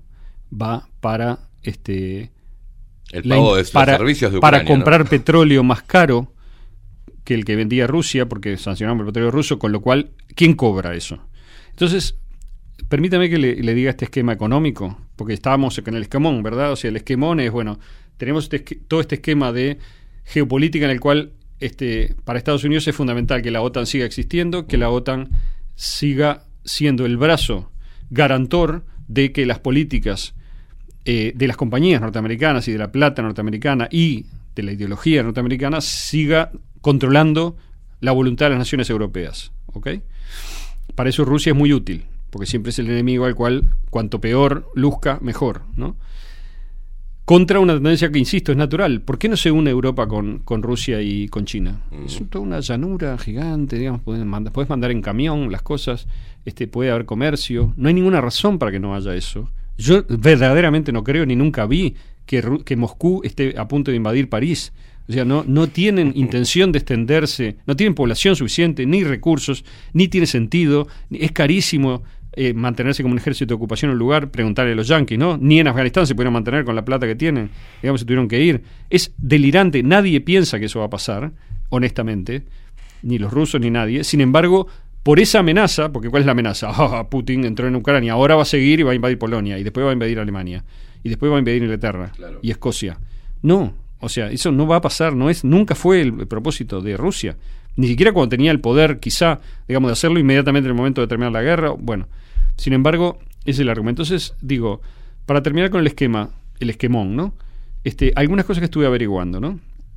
Tres son los sectores porque uno dice, bueno, ¿quién, quién, mueve, ¿quién mueve las cosas? ¿no? Es decir, ¿quién hizo que Estados Unidos financiara el golpe del, año 14, que, digamos, este, financiara el caos interno en Ucrania, que hiciera política constantemente para ir aislando a Rusia, que atacara a todos los amigos de Rusia este, que tenían buena relación comercial o intereses estratégicos Rusia? Libia, Siria, Irak, Afganistán menos, porque Afganistán tiene una, una cuestión con Rusia de antes, pero es decir, todos estos son aliados, eran aliados rusos, fueron atacados todos, Serbia, bombardeado, digamos, este presentado también como un villano, el villano mundial en Sí. los años 90 y tal. Entonces, todo, todo va hacia un objetivo proclamado de Estados Unidos, abierto, dicho por el New York Times, por ejemplo, en el año 14. El objetivo de la administración Obama es aislar a Rusia y terminar convirtiéndolo en un Estado paria publicado, ¿no? Si lo puedo leer, no vale la pena ahora. Pero entonces, digo, ¿cuáles son los sectores que mueven la política norteamericana? Porque después que se desindustrializó Estados Unidos y mandó este, sus compañías para que la mano de obra esclava, básicamente China, India, Sí. del sudeste asiático, etcétera, produzca para ellos a precios este, mucho más bajos. Esa es una de las grandes cosas de la globalización, ¿verdad? Que se terminó, como dice mis amigos comunistas de Uruguay, me dicen, bueno, pero fíjate qué bueno que no hay más explotación. No, no, está No, no. tremendo. O No, sea, se terminó la explotación. Sí, después sí. de después del, del- de que terminó el cayó el muro, Sí, sí, claro. con la instalación, digamos, del, de la Pax americana y del neoliberalismo y la globalización, se, se- por suerte nadie más trabaja. ¿No? O sea, los productos se hacen solos, son todos robots, este, que es otra cosa, ¿no? La robotización famosa. Bueno, Santos, querido. Sí, bueno. Este, entonces hay un aumento, digamos, después que se desindustrializa quedan tres sectores grandes, los más grandes, en términos de volumen y de incidencia en la política. Son el sector de las armas, es decir, las grandes compañías de fabricación Sí. y venta de armas, y los contractors, como se llaman los contratistas, que son los tipos que primero van como paramilitares, digamos, con las son empresas privadas, ¿ok? Academy, Blackwater, etcétera, son una, una serie de ellas. Todas tienen puerta giratoria con el ejército, es decir, vos sos milico, después que te jubilás o cuando tenés 45 años agarrás una buena jubilación y creás, fundás una compañía de estas porque tenés el know-how, Claro. tenés amigos, etcétera, y entonces vas con el ejército, pero sos privado, ya le cobras al Estado por fuera y le cobras bien caro y primero contribuís a la destrucción y después contribu- contribuís a la reconstrucción. Todo Claro. lo cobrás, digamos, ¿no? Ese, ese es el obvio. Entonces, ese es el gran negocio, uno de los grandes negocios fundamentales que explican todo lo que ha ido pasando en el mundo en estos años y siempre, es el negocio de la guerra, el negocio de la guerra, no no el heroísmo del pueblo ucraniano, No, no, no, digamos, no. El negocio. Entonces, las compañías norteamericanas, Raytheon, Lockheed Martin, Boeing, etcétera, son las grandes compañías que fabrican armamento, fabrican aviones, fabrican tecnología militar y además los contratos. Todos estos tienen este su lobby poderosísimo y ponen y sacan senadores, controlan básicamente parte, hay senadores de ellos, digamos, que pasan proyectos de ley, etcétera, y que hacen que funcione, que sus intereses sean escuchados y atendidos. La RAND Corporation, como dije, que es uno de los grandes planificadores estratégicos comprometido con la invasión de Irak, etcétera, etcétera, es eso. ¿está? Eh, La gente dice, fueron a Irak, a Medio Oriente por el petróleo. En parte sí, pero sobre todo también para gastar en guerra, generar renovación de armas, generar más gasto y todo. Eso es plata del pueblo norteamericano o Europa occidental que va a esta, esta casta, digamos, de fabricantes y de ejército. Segundo sector son las rentas de petróleo, gas y minería, ¿no? Este, el, el- el oleoducto, el Nord Stream 2, gasoducto, que se, cos- se- está- se terminó y no se habilitó, pero está terminado, amenazaba ligar más todavía las economías de europeas y rusas, ¿no? y aislar más a a Europa de Estados Unidos. Claro.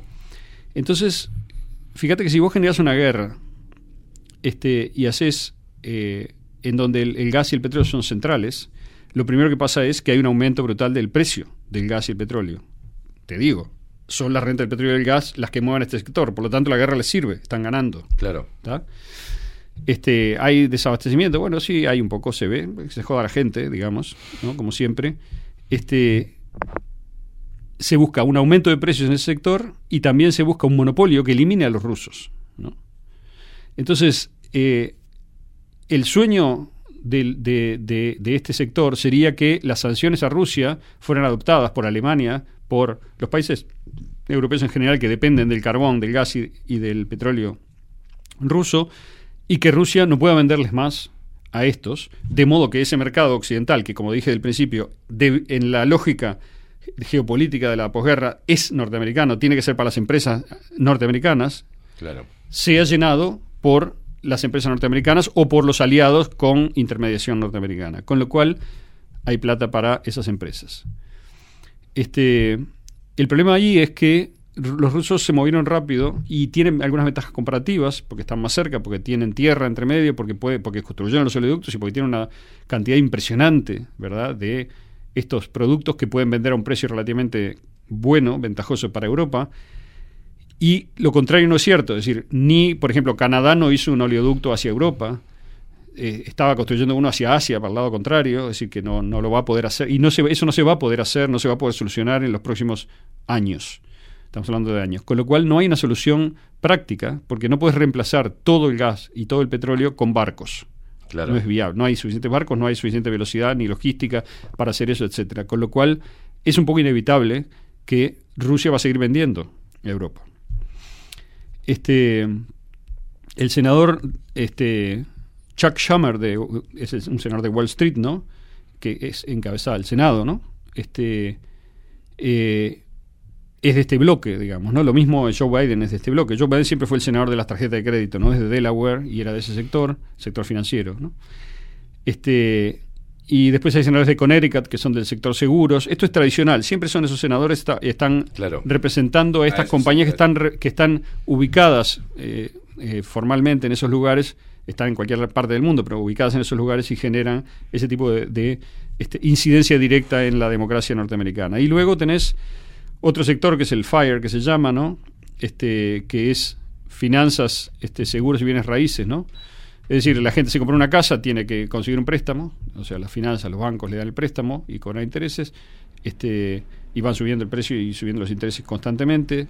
los políticos habilitan eso. Luego tenés este, seguros, ¿verdad? Que la- es obligatorio asegurar la casa que te compras, etcétera. Claro. Y luego tenés este, real estate, o sea, los inmobiliarios y tal, que son los que te buscan la casa, intervienen y ganan las comisiones y demás. Ese sector, que es un sector unificado en ese punto, es el tercer sector más incidente. Entonces, si vos mirás, este, es más inteligente mirar la política exterior norteamericana en base a los intereses de estos tres sectores que en base a demócratas y republicanos. Demócratas y republicanos es como derecha e izquierda, más Sí. o menos están en lo mismo.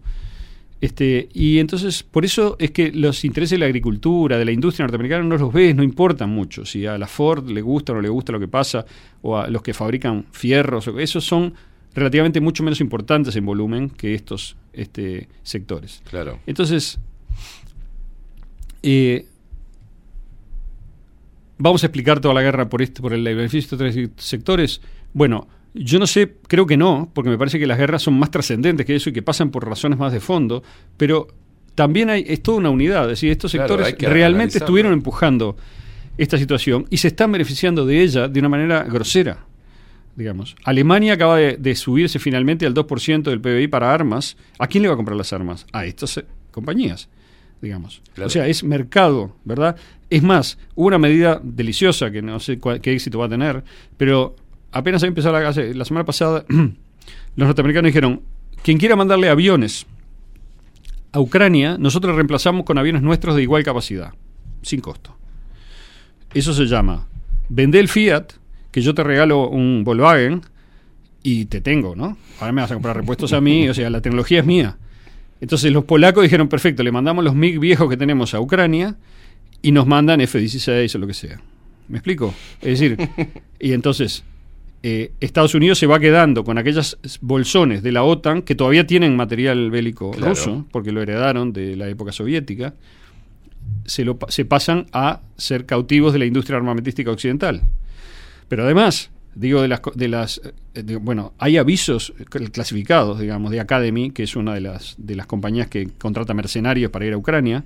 Todas las guerras tuvieron mercenarios, esta es una, nada más. Compañías que contratan mercenarios Claro, para ir a Ucrania. claro. Academy es un contractor y una de las funciones de los contratos es proveer personal. Como dije, son paramilitares Claro. que entran en los conflictos bajo un estatus particular y hacen tareas militares. Son soldados, digamos, soldados de fortuna. Son, entonces, el llamado es para ir a laburar en Ucrania, supuestamente haciendo tareas de apoyo a la evacuación o algo así, mil sueldo, salario mil a dos mil dólares por día. Eso es, está publicado, yo lo vi, el aviso. digamos, no, no es ningún secreto. Bueno, con Es esos decir, grupos han hecho muchas películas de, de Hollywood. Claro, ¿no? entonces, entonces hay, eh, si la gente puede entrar a los sitios web, que son una maravilla del eufemismo. Si la gente entra, nunca dice guerra, nunca dice violencia, todo dice estrategia de servicios complejos para man- mani- Conflictos, manipular el- el- el- la seguridad de los conflictos, cosas así. es eso, o sea, es este, son mano de obra para ir a, para ir a aumentar el aumentar y escalar la guerra en Ucrania en este caso como se hizo en otros lados. Entonces, Bueno, como dijiste vos al principio, eh, combatir el caos fogoneándolo con más caos. Claro. Y entonces la, la gran pregunta final que dejo es, eh, tengo un- tenemos ¿no? un número que yo creo que va a estar muy, muy bueno de la revista porque tenemos una cantidad de información fina y de alto nivel, ensayos, artículos, etcétera, que hemos traído, traducido de diferentes fuentes sobre lo que está pasando, con información eh, actual, digamos, y bastante profunda sobre estas cosas y además vamos a tener nuestras columnas y demás, pero este me parece que es momento de parar la mano un poco, entender que esto es grosso, que es complicado, que lo que viene va a ser mucho más complicado, que este año va a ser complicado, este y eh, dejar de tomar partido infantilmente. A los que están peleando esta guerra no les importa si vos tomas partido o no tomas partido. No seas nabo, ¿no? Como decía nuestro No líder, nabo. nuestro líder. Este, y mirar eh, un poco más lejos y entender que probablemente, probablemente esto está significando una reorganización del mundo en el cual sin querer o queriendo, no lo sé, este, Estados Unidos terminó empujando a Rusia hacia China o a China hacia Rusia y generando por primera vez una alternativa al orden único que teníamos hasta ahora en donde no había alternativa. ¿Va a ser mejor o peor el mundo después? Veremos. Yo pienso que va a ser mejor, porque va a tener más alternativas. No sé cuánto tiempo va a llevar ni si lo voy a ver, pero eh, me parece que es una posibilidad que está abierta.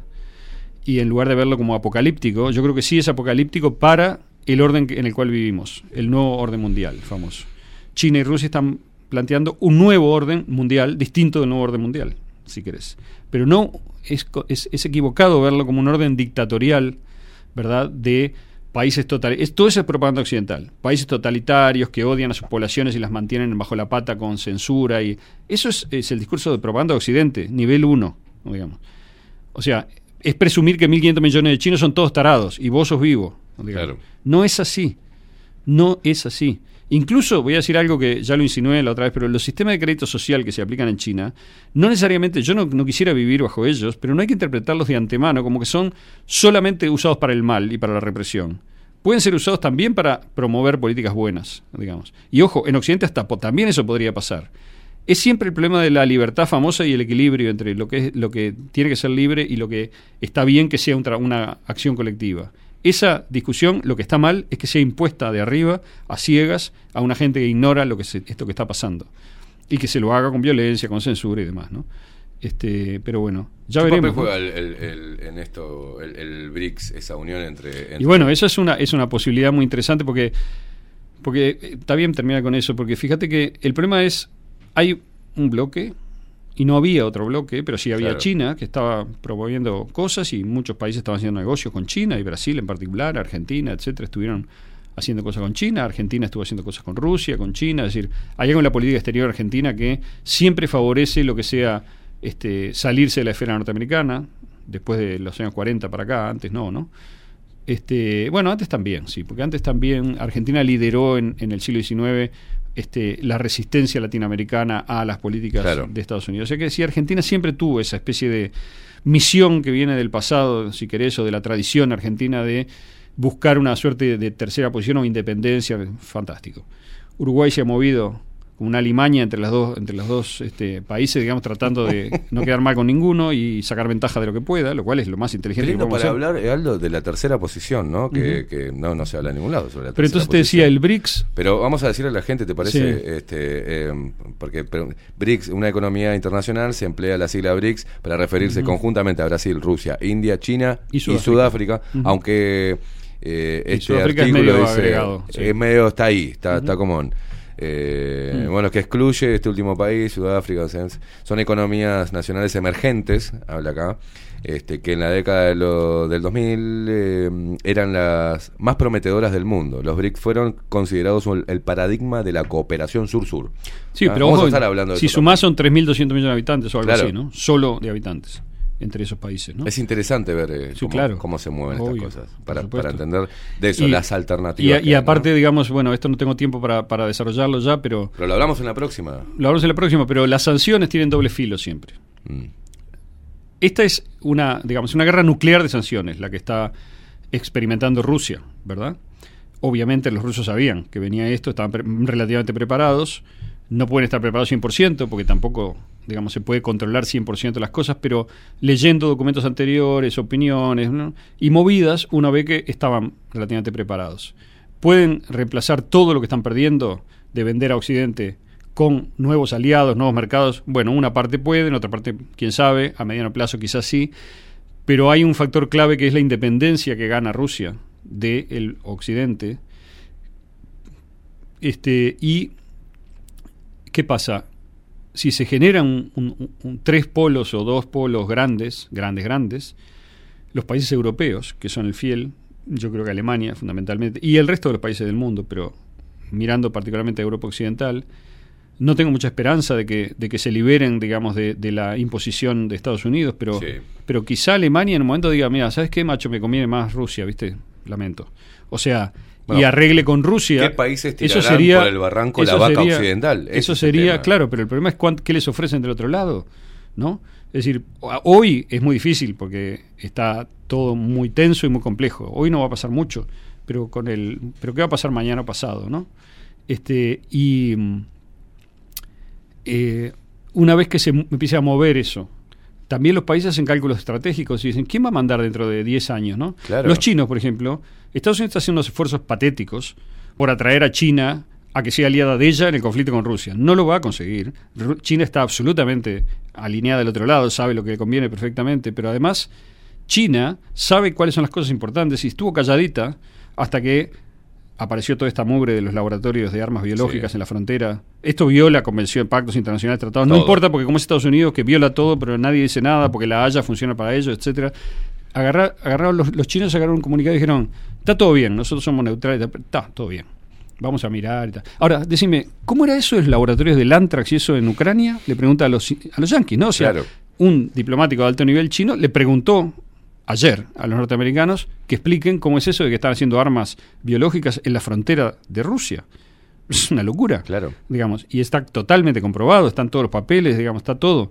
Entonces, eh, obviamente, la propaganda occidental te va a decir no existe nada de eso, pero hasta Victoria Nuland, una de las personas más maravillosas que hay en el mundo, en este momento, digamos, este, admitió que sí, tenemos laboratorios, este, son defensivos, estamos viendo ahí para defender. Bueno, hoy acabo de ver un pedido, por ejemplo, de ADN y de tejido sinovial, creo que es, ruso caucásico, este, eh, una- un pedido del gobierno norteamericano para trabajar en laboratorios con tejido ruso, como diciendo, voy a ver si estos patógenos, cómo pegan acá.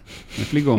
Entonces, eh, también los rusos sacaron hoy, que también este, quizás sea propaganda, no lo sé, pero no tiene pinta de serlo, este, el plan, digamos, nueve páginas de un plan del gobierno de Kiev para invadir el Donbass y tal, el 8 de marzo. Entonces, como que ellos los tenían y se, se adelantaron y se metieron antes. Entonces, eh, bueno, ese es, el caos tiene eso, ¿no? Que es este, entretenido y desordenado. Para cerrar, podemos seguir, porque Maxi se- nos abandonó que fue a abrirle a, a Catherine Velázquez, ¿no? Pero cuán importante es, eh, más o menos, mira, ayer decíamos, ayer sí, que me puse, vio que yo me pongo loco a veces. Ajá. A veces. No. Otra vez. Y, y la importancia de, de- de- de mirar por encima de, lo, de, de ese bullicio, ¿no? Salir como los dibujitos animados de ese, ese embrollo que salís gateando del lío, para poder mirar eh, desde otra perspectiva lo que está pasando, poder analizarlo, hacer un esfuerzo. No, no precisás ser un, este, un, un genio, solamente mirar un poco y ver, bueno, primero seguir los intereses. La otra vez ponía y me ponían, eh, creo que Fo- follow, follow the money, como dicen los, Claro, los seguí la Seguí la, la seguí guita. la guita. Seguí la guita. ¿A dónde va? Va para acá. Bueno, los intereses, señores. No se trata de izquierdas, derechas, de pro vacunas, pro, pro Ucrania, pro Rusia, pro. No, nada. Acá hay que seguir la línea de la, de, de la Ujú. plata. ¿Quién se beneficia? ¿Quiénes se benefician? Y a veces eh, ujú. esta, eh, eh, dos, lugares Claro. entre los dos de común acuerdo generan un conflicto ficticio ¿ah? Para correr todo, hacer todos estos movimientos económicos, culturales, este, bueno. Hay que pensar un poco más, señores. Aldo, un placer. Bueno. Un placer. Hablamos la próxima semana, hablamos un poquito del BRICS, hablamos de las alternativas que, Vemos. que- que brinda el caos. Tema, el tema es que si Estados Unidos sabe todo esto, Hmm. Yo- el que presiona sabe cuáles son las dos opciones que puede tomar. Una es esta y una es aquella. O tiran mi vaca occidental Ojo. por el barranco y se pueden hacer una opción distinta, pero ¿por qué sabiéndolo lo hace? ¿Por qué sabiendo lo hace? Eh, digamos, cree que está impulsando la mejor política, pero Estados Unidos también tiene discusiones. Yo esto que traigo Es sobre esto que traigo sobre lo, en parte sí, yo creo. Claro. Esto que traigo sobre los planes este, deliberados de agudizar el conflicto en Ucrania y tal. A ver, Kissinger escribió en el año 14 o 15 un editorial en el Wall Street Journal o el Washington Post, no me acuerdo, pero lo tengo para lo voy a traducir y publicar también para que, como documento histórico, diciendo, "Bueno, no hay que meterse en Ucrania, eso no es un interés estratégico nuestro, es un problema gigantesco y se va a generar una guerra. Claro. No. O sea, este politólogos de primera de la Universidad de Chicago en Estados Unidos, que son los, de los más, digamos, el Departamento de Relaciones Internacionales más famoso, etcétera, tienen clarísimo todo esto, lo dicen ellos. No es algo que yo inventé que es propaganda rusa. Claro. Digamos, es lo que dice Estados Unidos deliberadamente que quiere hacer. Quiere convertir a Rusia en un estado paria y lo va a provocar en Ucrania hasta que Rusia reaccione para sancionarlo. Todo lo que está pasando, digamos. Está publicado, está dicho, está escrito. Lo- eh, digamos, se están preparando para, las- para la cuestión hace años. ¿Qué es lo nuevo de esto? ¿Qué es lo, lo que no sabemos? Que se hacen operaciones de falsa bandera, digamos. Todo eso es, es muy obvio, ¿no? Esto es todo muy obvio. Ahora, el- Ahora, Rusia- el problema es que las cosas se, se pueden pra- programar de una manera y salir de otra. Generalmente ¿Quiere la eso. sanción o no quiere la sanción? Para terminar los no, acuerdos que, que, se vienen de pienso de- que Rusia, joda. a Rusia la- lo joden las sanciones, es lo que dicen ellos, Mm. pero también la benefician en este sentido estratégico. Es decir, es un mal ahora, pero no sé si no es un bien para el futuro. Es decir, ganar mayor independencia, Claro. generar sistemas alternativos, como por ejemplo alternativos al SWIFT, un banco alternativo Ya al FMI tienen. que ya se hizo en el, en el BRICS, ya se fundó. Sí. Y bueno, yo no sé si la calle pasado mañana dice, "Vos, el banco este ruso o chino me ofrece tanta guita a mejor interés que, lo- que el FMI. Claro. Que me van a ocupar, si digo que sí. Y capaz que sí, capaz que esa es la, es, la- es la situación militar del futuro, ¿no? Ah, no, no, hay que em, este, re- hacer que se cumplan las sanciones de la manera mm, a como dé lugar. Igual te, te invado. este, también Por eso, puede por pasar, eso ¿no? lo, lo- lo criticamos, Este, criticamos tanto el, el- el discurso este pro-Ucrania que me parece que el, el pueblo uruguayo se merece este, una discusión desde, desde lo político un poco este, Muy bien. Más este, certera o al menos más. Yo diría que, más- que- que no hay que embanderarse más- con las banderas viejas. que hay que- Claro, que, hay o que, sea, no esperar, volvamos hay que a- esperar a ver cómo, cómo y y ir incidiendo en lo posible también para ver cómo se arma el mapa ideológico y sobre todo este de sentido, digamos, del mundo que viene, ¿no? Y empezar a evaluar esos posibles escenarios. O sea, Sí. Aldo, no, es que lindo que es hablar, es que hablar, es hermoso hablar de esto. Es, es- es- con Bueno, su piedra, con su piedra. No me, no me quedó va a decir de qué es la piedra. Claro, quedó claro que la LUC es el problema fundamental, ¿no? Es el problema fundamental.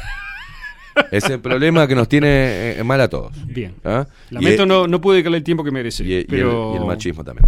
Eh, nos vemos, Aldo Mazukeli, la semana que viene. Eh, quédense prendidos a Nemesis Radio. Se viene Catherine Velázquez con 24-7 Express a traernos un poco de calma. O no, no se sabe nunca cómo viene Catherine Velázquez. Vamos a ver cómo vino hoy. Eh, nosotros nos vemos mañana a partir de las 7 de la mañana. Chau, chau.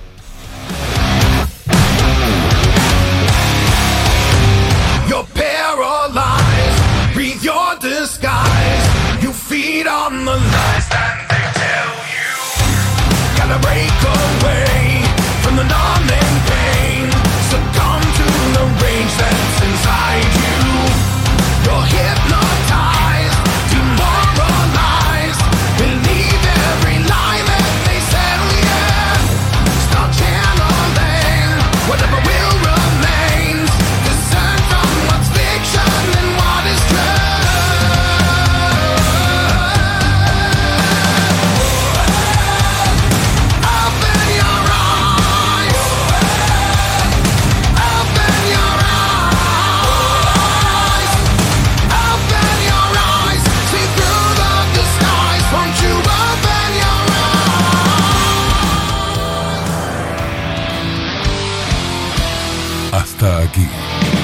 Esteban Queimada nos presentó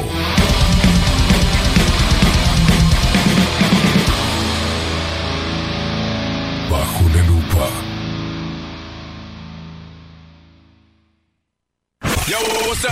Némesis Radio.